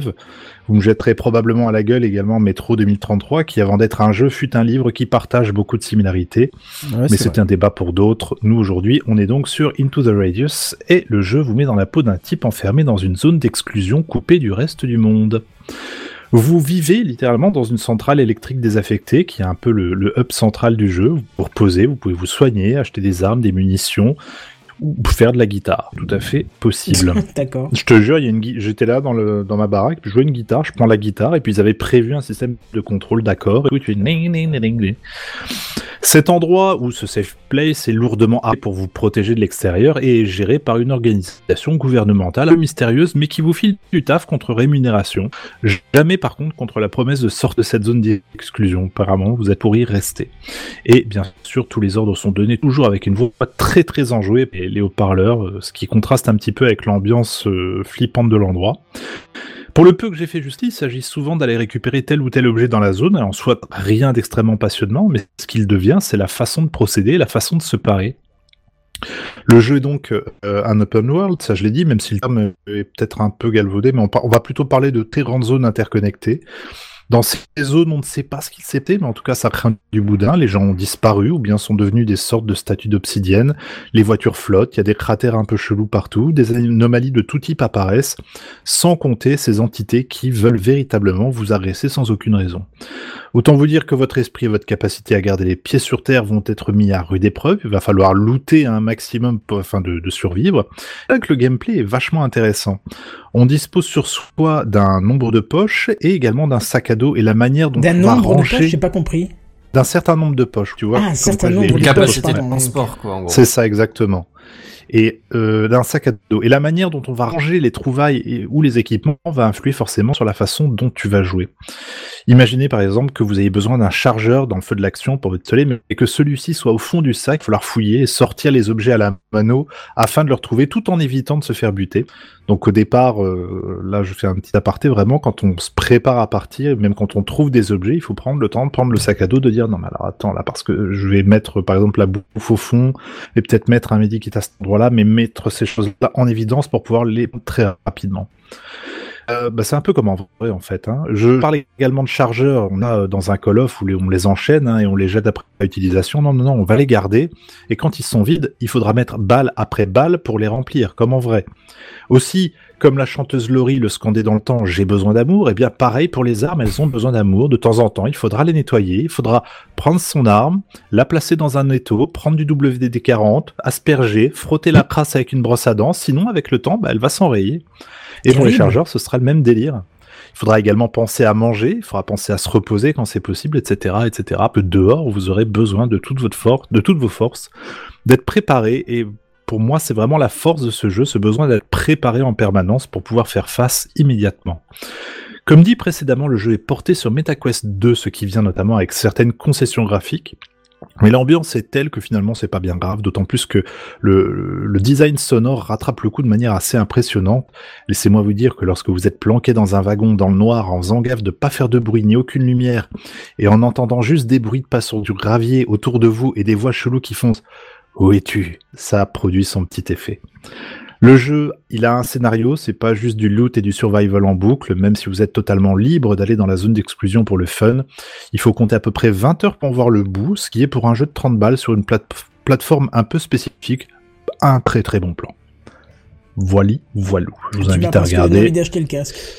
Ouais, bah Ouais, oui, c'est clair. mais ouais. étant donné que, enfin, je sais par exemple, toi, Kenton, le, t'es vite stressé euh, par Oui. certaines ambiances. euh, alors, bizarrement, je me sens pas oppressé dans ce jeu-là, comme tu sais, Boneworks, euh, on- tu m'avais regardé y jouer un peu sur Twitch, euh, qui était une sorte de, de monde un peu chelou, un peu avec des, des ennemis un peu informatiques, un peu bizarres, mais tu me disais, waouh, non, non, moi ça me fait, je, ça, je me sens pas bien en regardant ce jeu-là. Et Into the Radius, le stress vient pas vraiment de l'environnement, mais plutôt vraiment, est-ce que je suis bien préparé? Est-ce que j'ai optimisé mon sac comme il fallait? Est-ce que euh, mon arme est chargée? Est-ce que j'ai pas oublié d'enlever la sécurité? Ce genre de choses-là, tu vois que tu te mets une petite charge mentale Ouais, de ouais. tout un tas de petits trucs qui s'enchaînent. Et une fois que tu es sur le terrain, il faut avoir confiance dans ton organisation. Si par contre tu t'es organisé comme une couille, bon, clairement, euh, moi les, les premiers runs, je, je suis mort à toute vitesse, c'est une catastrophe. Mais le, le monde est très mystérieux, le lore est vachement intéressant, c'est vachement cool, et il y a effectivement cette ambiance de un peu de, de Stalker, hein, pour ceux qui se souviennent, qui était un jeu qui se passait, euh, je crois, également en, en Russie ou non, peut-être en non, c'était en Ukraine parce que ça s'appelait Shadow of Chernobyl. C'était pas juste euh, du survival, il y avait également tout un tas de choses bizarres tout ça. Pardon C'est d'actualité, dis donc tout ça. Oui, hein, t'as vu un peu Ouais, ouais. Ouais, Spectre, truc, ouais. premier sur l'actu. Bah, ça m'a vraiment bien donné envie d'y jouer. Euh, juste, du coup, je suis regardé sur Steam. Il est en solde actuellement parce qu'il y a un Bah, événement en solde sur Steam qui s'appelle Lock and Loud VR. Donc en fait, il y a plein de shooters VR qui sont en solde et ils coûtent actuellement 20 euros au lieu de 30. Bah, franchement, let's go. Mais euh, c'est de la bonne cam. Je vais pas le prendre tout de suite pour la bonne et simple raison que j'ai déjà Half-Life Alix à terminer. Mais euh, mais je mais il est il a l'air très intéressant et Mm. euh, graphiquement il est il est dans ce côté un peu chum mais chum qui se tient en fait. Oui, Je- c'est ça. Où ça a l'air c'est en fait globalement les jeux VR je sais pas ce que t'en penses mais les jeux VR quand ils ils, ils esquivent le côté cartoon low poly c'est souvent chum. Mais Ouais. euh, mais t'as euh, sauf Half-Life Alix hein, qui globalement Oui, bon, arrive. lui, qui, oui, voilà. Mais eux, il y a eu le pognon. Mhm. oui. Mais, euh, mais non, je trouve que ça, allait, ça avait l'air assez sympa. euh, Le gameplay avait l'air assez chouette et ça fait limite. euh, limite Bah, je, sais pas, euh, je trouve que tu vois le, le, le fait qu'il- que le jeu soit soit pas soit pas ouf visuellement, je te dis, je trouve qu'il est rattrapé par tout le reste en fait. Ouais. Au bout d'un moment, de toute façon, tu passes un contrat avec euh, le développeur quand tu rentres en VR, c'est vraiment, bah, je j'accepte ce monde, je l'accepte tel qu'il est et je vais évoluer dedans et finalement que ce soit, oui, au départ, tu fais, oui, bon, il y a un peu de brouillard, on voit pas très loin et les ennemis sont pas ouf, mais c'est tu oublies ça très vite. C'est temps que de rentrer dans l'univers, quoi. qu'on a joué Ouais. à Minecraft pendant des années. Bah oui, voilà, Voilà. exactement. Oui. Oui, ça c'est le meilleur oui, exemple, bien sûr. clairement. Mm. Voili, voilou, En messieurs. tout cas, l'image, et euh, l'image que qu'on a sur le live, il... Ça donne Elle donne envie. Ah, Elle donne très- envie parce que tu vois ce envie, cercle comme ça dans le ciel, Ouais. et tu sais pas ce Ouais. que c'est, Ouais. et c'est ça, ça les- pose une Et ambiance. puis les mares rouges de chaque côté, ouais, Mm, mm. ça pose un truc, ouais. ouais. Parce que Ah, c'est particulier. Mais du coup, on parlait des, gra- des graphismes, juste vite fait. Mais en fait, ce qui est intéressant, c'est qu'on n'a pas encore eu de vrai triple A. Enfin, à part Alpha Alix, mais on n'a pas eu beaucoup de triple A, triple A euh, en VR.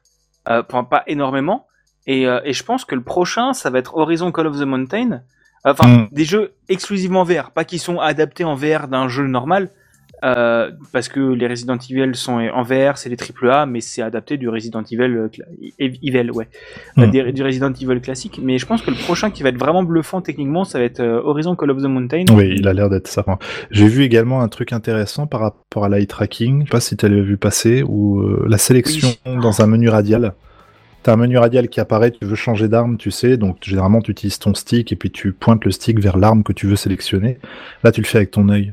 Ouh, c'est bon mais- ça. Ah Putain ouais, dangereux, mais, mais si ça marche, c'est cool. ouais. C'est c'est Ah, quand ouais. encore la, la conférence?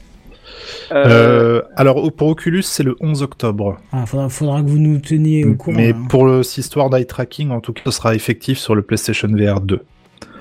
Et, et- ah oui, et, et, mais- et aussi sur le- l'Oculus, Oui, euh, le bien, MetaQuest hein. Oui, bah, hein, le voilà, MetaQuest ils l'ont prévu, effectivement. Ça fait partie des specs euh, qui n'ont pas été annoncés, mais en tout cas qui sont euh, qu- quasiment, c'est quasiment sûr à 100% que, vu le prix du casque. Bon, bah, vous nous tiendrez ce en courant, en tout cas, ce serait bien. Oh oui. Et, oui, oui, et oui. aussi à dire sur cette histoire d'eye tracking, c'est pas uniquement pour les menus, c'est aussi pour les histoires de perf. Parce Bien qu'en gros, Oui, oui, les moi, casques verts. ça. Ouais, mais en gros, les casques VR rendent un écran avec tout en même résolution. C'est une perte d'énergie parce que au moment où tu t'en branles, en fait, ils vont rendre en haute résolution ce que tu regardes et autour, ce sera en plus basse résolution. Et comme c'est ta vision périphérique, globalement, tu remarqueras rien. Voilà. Sauf qu'au lieu de rendre une image en 4K, il rendra euh, 1000 par 1000 en 4K et en fait, le reste, ça sera de la 1080p et tu remarqueras rien du tout. Ouais, bah écoute, Exactement. tu, tu- tu reviendras là-dessus si tu veux bien, parce qu'on commence à avancer un peu dans l'heure, mais on reviendra là-dessus euh, quand dit. tu auras après la conférence. Oui, tu l'avais dit, effectivement. Bah T'inquiète oui. pas, je vais l'acheter le PSVR 2. hein. Il y a Horizon, moi, c'est pour moi c'est un day one. Hein. J'en ai rien Ça foutre. marche. Bah commence déjà à te prostituer, parce qu'à mon avis, ça va vous coûter cher. Euh, Tu m'étonnes. J'allais faire cette transition en disant, en parlant de prostituer, euh, Ah oui. Netscape. mais en fait, ça colle pas, tu vois. Mais pourquoi? Bah ouais, ouais, Mais parce que le- d'habitude, parce que t'auras remarqué que depuis le début de l'émission, le dernier truc qu'on dit, il correspond à la suite. Et en fait, du coup, Oui, là, alors ça colle pas pas, du fait. tout. Ah là, pas du Non, tout, ouais. C'est voilà. moins sexy et puis je vais moins vous faire rêver, quoi. Ça, c'est Euh, clair. Bouygues, non, je sais pas. Bah allez, let's go, vas-y. Bon, tu me diras Ouais, si, c'est tu la vas. C'est peut-être beau- parler c'est de, Bouygues, de hein, ça prostituer de la publicité. Ça, tu peux euh, le mettre dedans. Ouais. Allez, C'est. Redscape, c'est à toi pour le dossier de la semaine. Tu as entendu le dernier truc là? Tu as vu l'iPad qui est sorti la dernière fois? C'est le dossier de la semaine. C'est le dossier de la semaine. C'est le dossier de la semaine. C'est le dossier de la semaine, mes amis. Ah, ça c'est moderne. Ça, c'est moderne. Redscape. Ouais, c'est vrai, ça va être moins sexy que les jeux vidéo et puis ça va parler affaires, euh, ça va parler en plus d'un du monde d'avant, de la télévision, tout ça, de linéaire en plus de surcroît. Euh, ouais, ce soir je vais vous parler euh, de l'accord qui a capoté entre TF1 et M6.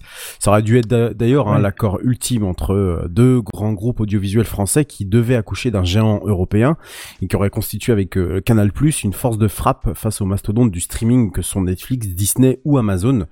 Et les anciens ennemis jurés du PAF, TF1, première chaîne européenne en termes d'audience, et M6, l'ex petite chaîne qui monte à la rentabilité insolente. Forcément, quand tu rediffuses Camelot pour la 106 106 millième fois après avoir usé les cassettes de la petite maison à la prairie, ça te fait de l'économie d'échelle. Avaient décidé d'un mariage via leurs groupes respectifs, Bouygues euh, côté TF1 et RTL Group contrôlé par l'allemand Bertelsmann, euh, contre qui contrôle d'ailleurs à hauteur de 48,26% ou plutôt devrais-je dire Bouygues qui devait croquer la branche française de Bertelsmann, le groupe M6 donc, afin de contrer les envahisseurs américains. Le projet avait été approuvé par les états-majors des deux groupes et même adoubé par le DG de Bertelsmann, hein, Thomas Rabe, qui dans une récente interview pour le Fin- Fin- Financial Times estimait que si l'accord ne se faisait pas, ça aurait, je cite, un impact profond sur le secteur télévisuel européen, et il enjaillait l'autorité de la concurrence française à se débarrasser des inquiétudes inhérentes à ce type de fusion, même si on sait que le groupe allemand cherchait surtout à se désengager du marché français depuis un bon moment. La fusion avait même été approuvée par France Télévisions par la voix de sa patronne Delphine Ernotte Kunchi, qui avait déclaré en janvier dernier que c'était, je cite, important qu'il le fasse devant une commission d'enquête sénatoriale sur la concentration des médias en France, alors même qu'ils avaient eu de sacrées inquiétu- inquiétudes au départ de l'annonce en mai 2021. Surtout, le groupe audiovisuel public avait la possibilité de récupérer de l'argent en se désengageant de Salto, la plateforme SVOD Made in France commune à TF1, M6 et France Télévisions. Quelques 45 millions d'euros pour être plus précis. Assez sympa à récupérer en période de doute sur le financement du service public audiovisuel. Eh bien, je vous annonce qu'on ramasse les cotillons et les ballons à gonfler car euh, bah, il y aura pas de Jean-Pierre Foucault sur M6 parce que bah, euh, la semaine dernière, enfin en début de semaine, pardon, on a appris que les deux groupes avaient décidé d'arrêter le projet de fusion qui était pour l'instant à l'état d'étude euh, par l'autorité de la concurrence. De manière officielle, il déclare que le projet ne présentait, je cite, plus aucune logique industrielle à cause du fait que pour permettre ce type de rachat, il aurait forcément fallu que l'une ou l'autre chaîne TF1 ou M6 soit cédée à tierce groupe pour que ce rachat soit validé par le dit euh, autorité de la concurrence. Ce jetage d'éponge annoncé par les deux groupes intervient avant même que l'ARCOM et l'ARCEP, qui étaient donc les deux autorités euh, qui euh, devaient rendre leur euh, avis, euh, qui était prévu normalement pour le 17 octobre prochain, et alors que le dossier était sous étude, comme je vous l'ai dit, de l'autorité de la concurrence. Euh, les conclusions ont donc été dévoilées puisque le projet a capoté. Alors, qu'on se plaint de plus en plus d'une concentration des médias qui peut devenir très dangereux, euh, et ce qui semble être une hérésie en termes de régie pub, hein, euh, parce que bah, ces chaînes privées captent déjà beaucoup de monde grâce à bah, la pub, pouvait devenir en fait une logique face aux, et je l'ai dit en introduction, plateformes numériques de plus en plus puissantes, à mesure que les années passent et que la consommation télévisuelle n'a eu de cesse d'évoluer, surtout depuis 2020 et la pandémie, pandémie pardon, mondiale de Covid-19. En fait, si on parcourt les décisions de l'ARCEP, on y voit déjà cette préoccupation, et je crois que ça a été même une des, premières préoccupations euh, sur les chiffres d'audience en cas de fusion. Euh, si vous cumulez TF1 et M6, euh, le groupe TF1 et le groupe M6, c'est 38,5% de part de marché en cumulé, contre 41,5% si vous le faites aujourd'hui.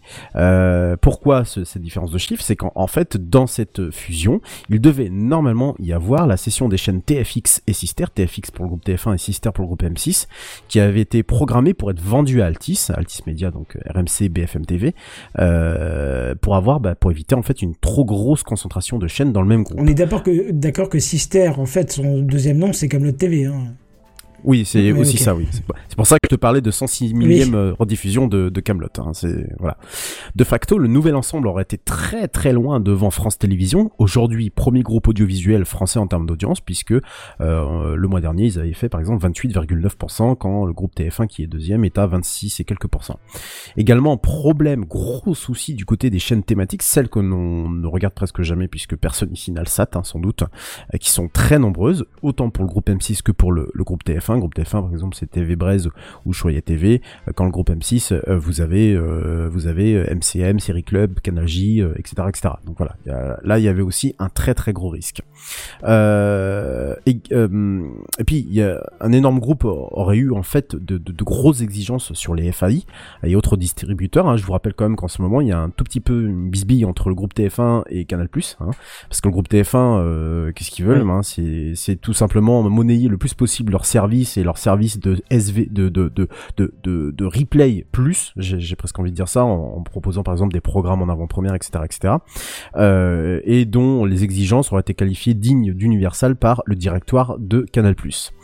Deuxième volet, toujours pour euh, l'ARCEP, euh, et concentrant cette fois les FAI, en particulier bah, Bouygues Télécom, tout simplement, qui aurait été en force pour faire un peu tout ce qu'il veut avec sa couverture télé, hein, avec euh, sans doute bah, des avantages tarifaires à la clé, désavantageant bah, de facto les autres euh, groupes, euh, enfin les autres, les autres FAI.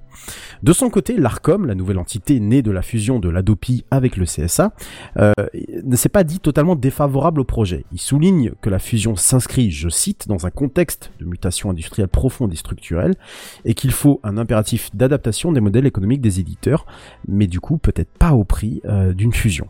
L'ARCOM a à peu près les mêmes conclusions que l'ARCEP, et bah vous m'excusez, hein, mais j'ai pas eu trop le temps de potasser les 248 pages de la vie, hein, voilà. Je... Oh. Ah, bah, désolé, hein, Si tu veux pas faire ton franchement. travail, on va en reparler sur ta paye, hein, c'est tout. je je- j'aime bien sourcer mes papiers, j'adore faire des, des, des très longs trucs et, et vous apprendre plein de choses, mais il y a des limites. Euh, il note quand même que des effets notables, bien que d'ampleur variable sur les marchés publicitaires, hein, c'est ce qu'on parlait tout à l'heure, de l'édition et de la distribution, ainsi que sur les marchés de l'acquisition de programmes, sur lesquels, malgré l'émergence de pressions concurrentielles nouvelles, les parties continuent aujourd'hui à jouer un rôle central, et conclut du coup sur le fait que l'opération envisagée ne saurait être autorisée sans que soient réunies des conditions exigeantes dont il reviendra aux parties d'apprécier les effets au regard de leur projet.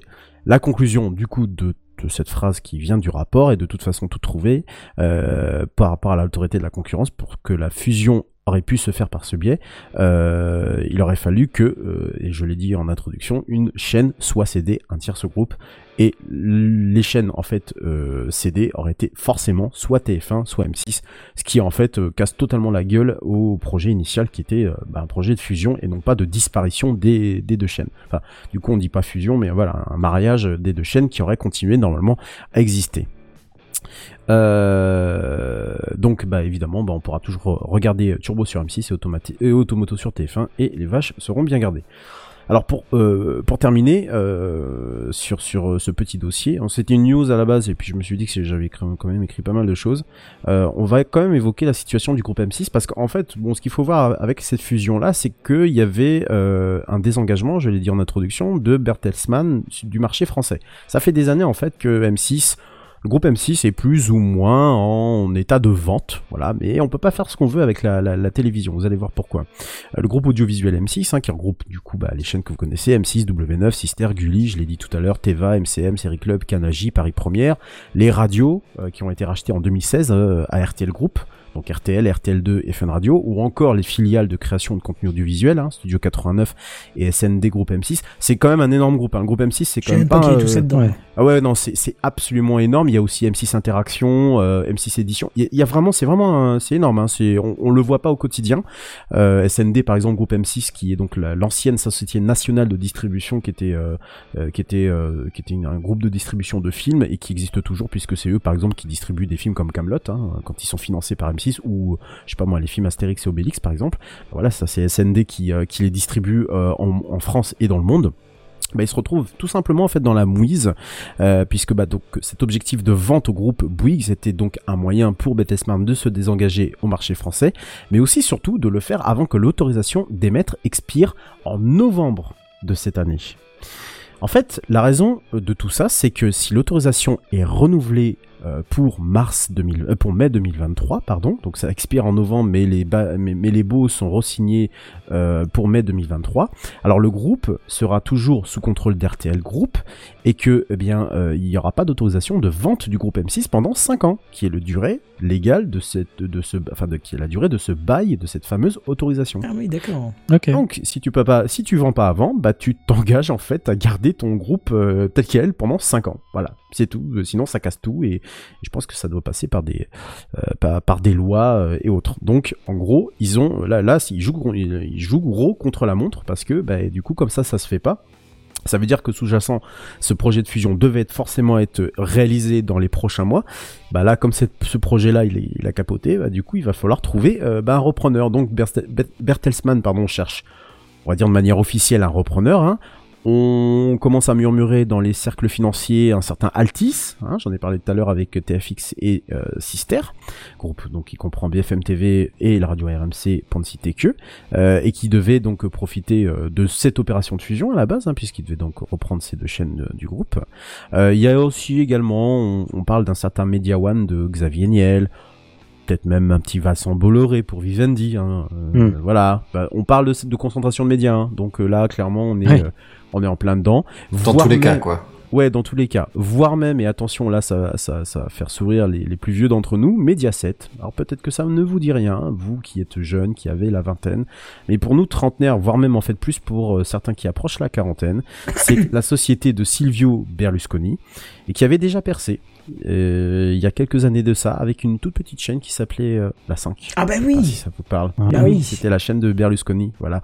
C'était une des toutes, toutes dernières tentatives de, de, de- qu'un média euh, étranger soit, enfin qu'un groupe étranger euh, contrôle en fait la contrôle, enfin excepté fait du groupe M6 aujourd'hui avec Ber- Bertelsmann euh, via RTL Group, mais voilà c'était euh, c'était une tentative euh, qui a bah, capoté en 1992 et qui n'a rien, strictement rien à voir avec la cinquième France 5 et euh.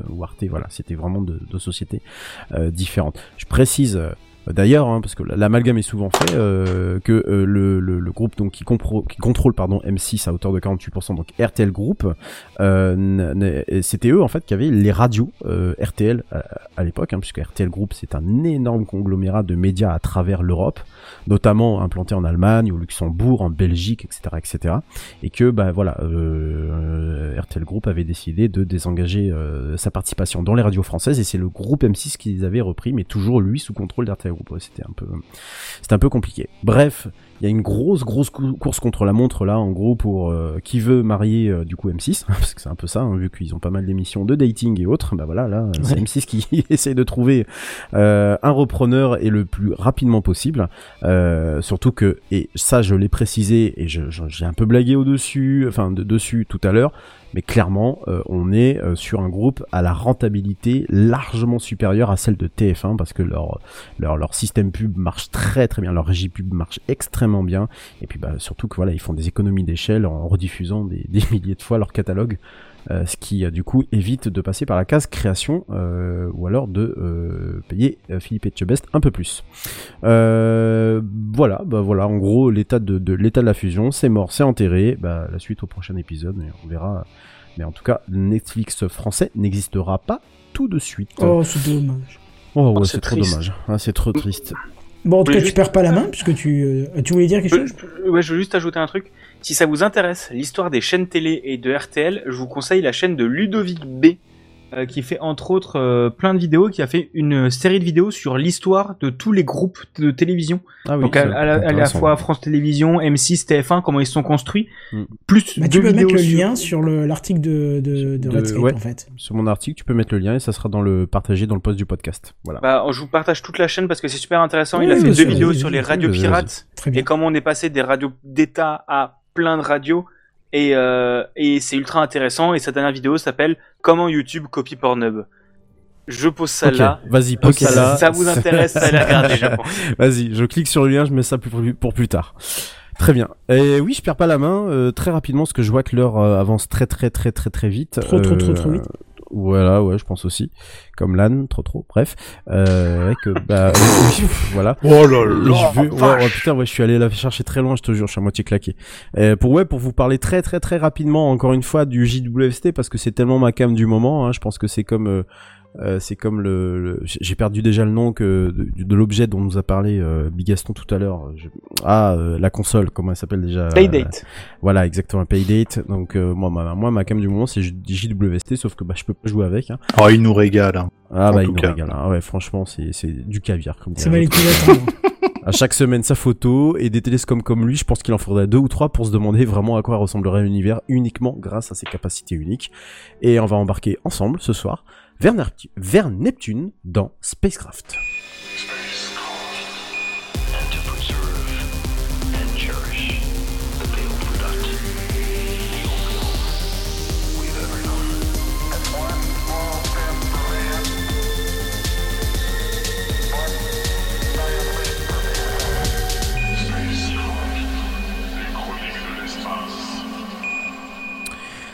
Je vous en avais parlé la semaine dernière lors de mon espèce de d'énorme news euh, pourri. Euh, on avait vu Jupiter, hein, euh, totalement incroyable, avec euh, ces, anneaux que l'on ne voit quasiment jamais. Il y a eu des photos aussi de Mars, moins exceptionnelles, mais qui révélaient en fait comment la comment la transition thermique pouvait se faire euh, au niveau de Mars. Non mais à, à ce rythme-là, en fait, on n'aurait même plus besoin d'envoyer quoi que ce soit sur n'importe quelle planète. De toute façon, le machin, il, il, bloque sur un truc, il prend une photo, on dit oh, putain, on a découvert des trucs quoi. Et ben là, c'est la même chose avec Neptune, parce que au final, qu'est-ce qu'il a réussi euh, à dégoter? Euh, Alors vous le voyez normalement sur l'image du euh, du comment s'appelle du du live. Du live. Mais il a réussi, ouais, il a réussi à dégoter des anneaux. Alors les anneaux de Neptune sont tellement ténus que l'on ne les voit pas en fait depuis la Terre, tout simplement. Euh, bon Neptune, hein, c'est déjà euh, un truc qui est hyper. C'est l'heure d'aller se coucher. Je Ouais, crois apparemment. Ouais, je pensais pas que ça ferait du bruit, je suis désolé. C'est- je, je- je- je- donc c'est une planète déjà Neptune que l'on connaît beaucoup moins, qui a été découverte par, euh, crois que c'est William Herschel ou c'est Uranus, je sais plus. Euh, non, c'est le Verrier, c'est Uranus, c'est Herschel, Neptune, je crois. Euh, Il faudrait que quelqu'un vérifie en même temps. Et surtout qu'il y a que 176 années d'existence entre guillemets, hein, donc on la connaissait pas avant. Euh, et surtout Neptune, en fait, c'est un monde glacé, la dernière des géantes hein, après euh, Jupiter, Saturne, Saturne et Uranus. Et surtout, euh, les anneaux euh, que l'on a ah, que l'on aperçoit là actuellement sur l'image du, du, du live, en, fait, ces anneaux-là ne sont jamais visibles à part quand la sonde Voyager 1 est passée tout près en 1989. Et c'est la seule photo qui existe en fait de ces euh, de, de, de, de ces anneaux-là. Donc voilà, bah, qu'est-ce qu'il a réussi à faire? Bah, Faire des, des, des une belle photo, enfin une belle photo. Non, elle est pas très très jolie. Elle révèle en fait euh, pas mal de petites choses. Alors, je disais que c'était Voyageur 1, non, c'est Voyageur 2 hein, euh, pour les anneaux, euh, avec quelques lunes, euh, quelques lunes qui sont euh, donc à côté Galatée et Despina. Et ensuite, euh, à l'intérieur même de ces anneaux-là, on voit, il y a une t- enfin, en zoomant bien la photo, on voit un autre anneau encore plus ténu. Bon, c'est- voilà, c'est absolument, absolument euh, magnifique. Euh, Juste à on côté de sa lune la plus piquante, hein, Larissa. Hein. Euh, oui, bien sûr. Merci pour ce, voilà, merci pour ce, ce- cette remarque d'une, d'une très haute intelligence. Je, je te demanderai pour coécrire mes, mes spacecraft. Euh, Pas de problème. aucun, aucun souci. Euh, qu'est-ce qu'on peut dire là-dessus? Bon, euh, voilà, des, des couleurs assez étonnantes. Ah, bon, évidemment, c'est pas les mêmes. Je, je vais pas refaire mon laïus sur les couleurs de euh, comment ils photographient. Ça sert à rien du tout. Simplement, effectivement, on voit que certaines régions en fait sont plus actives que d'autres pour réfléchir la lumière euh, du, du, du, du soleil.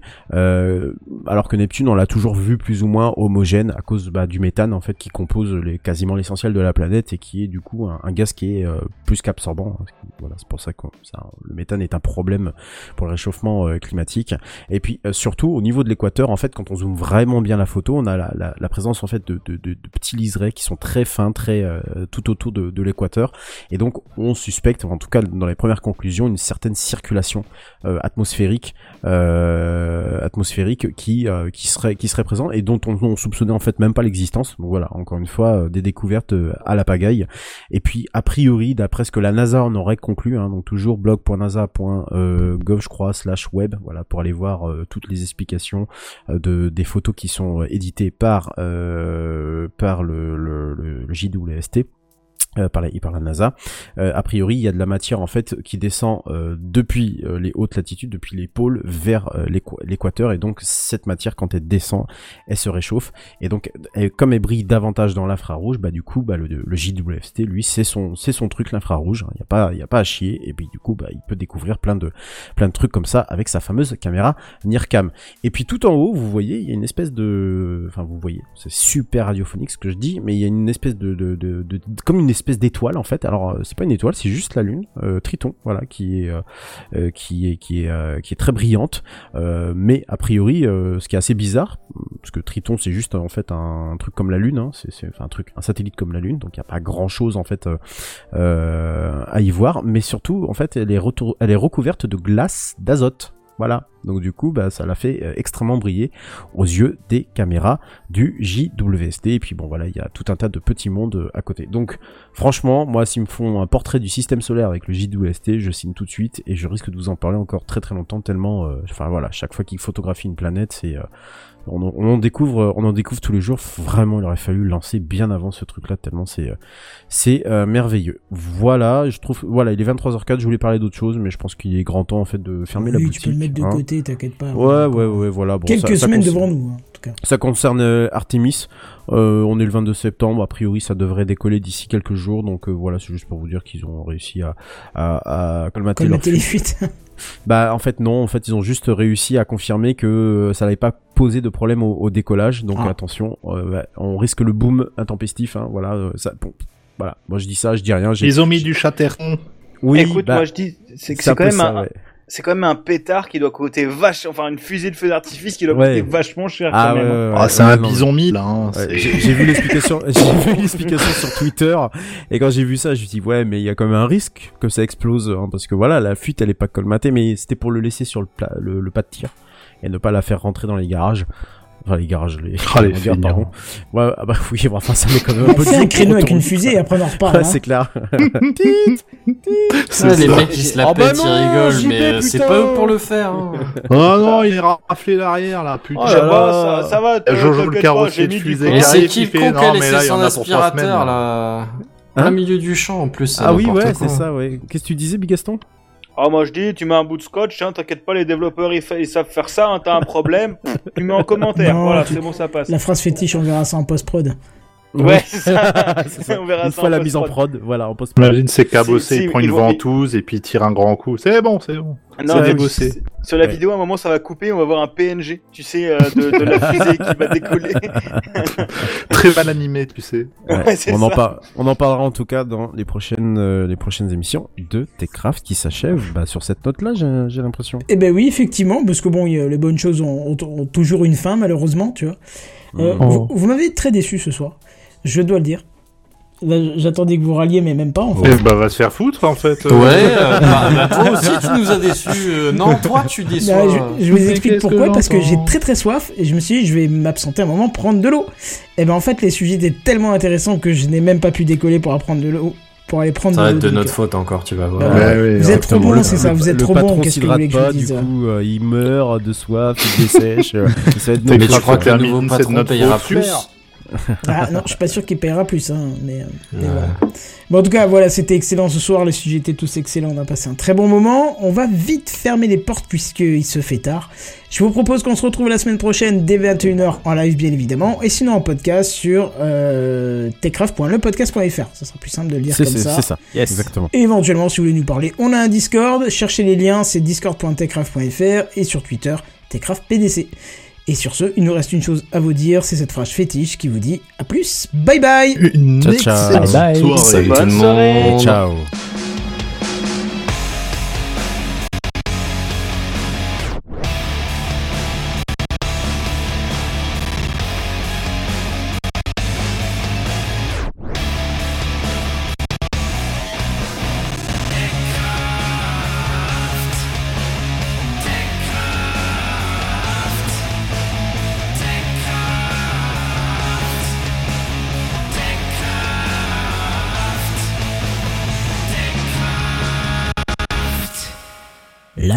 live.techcraft.fr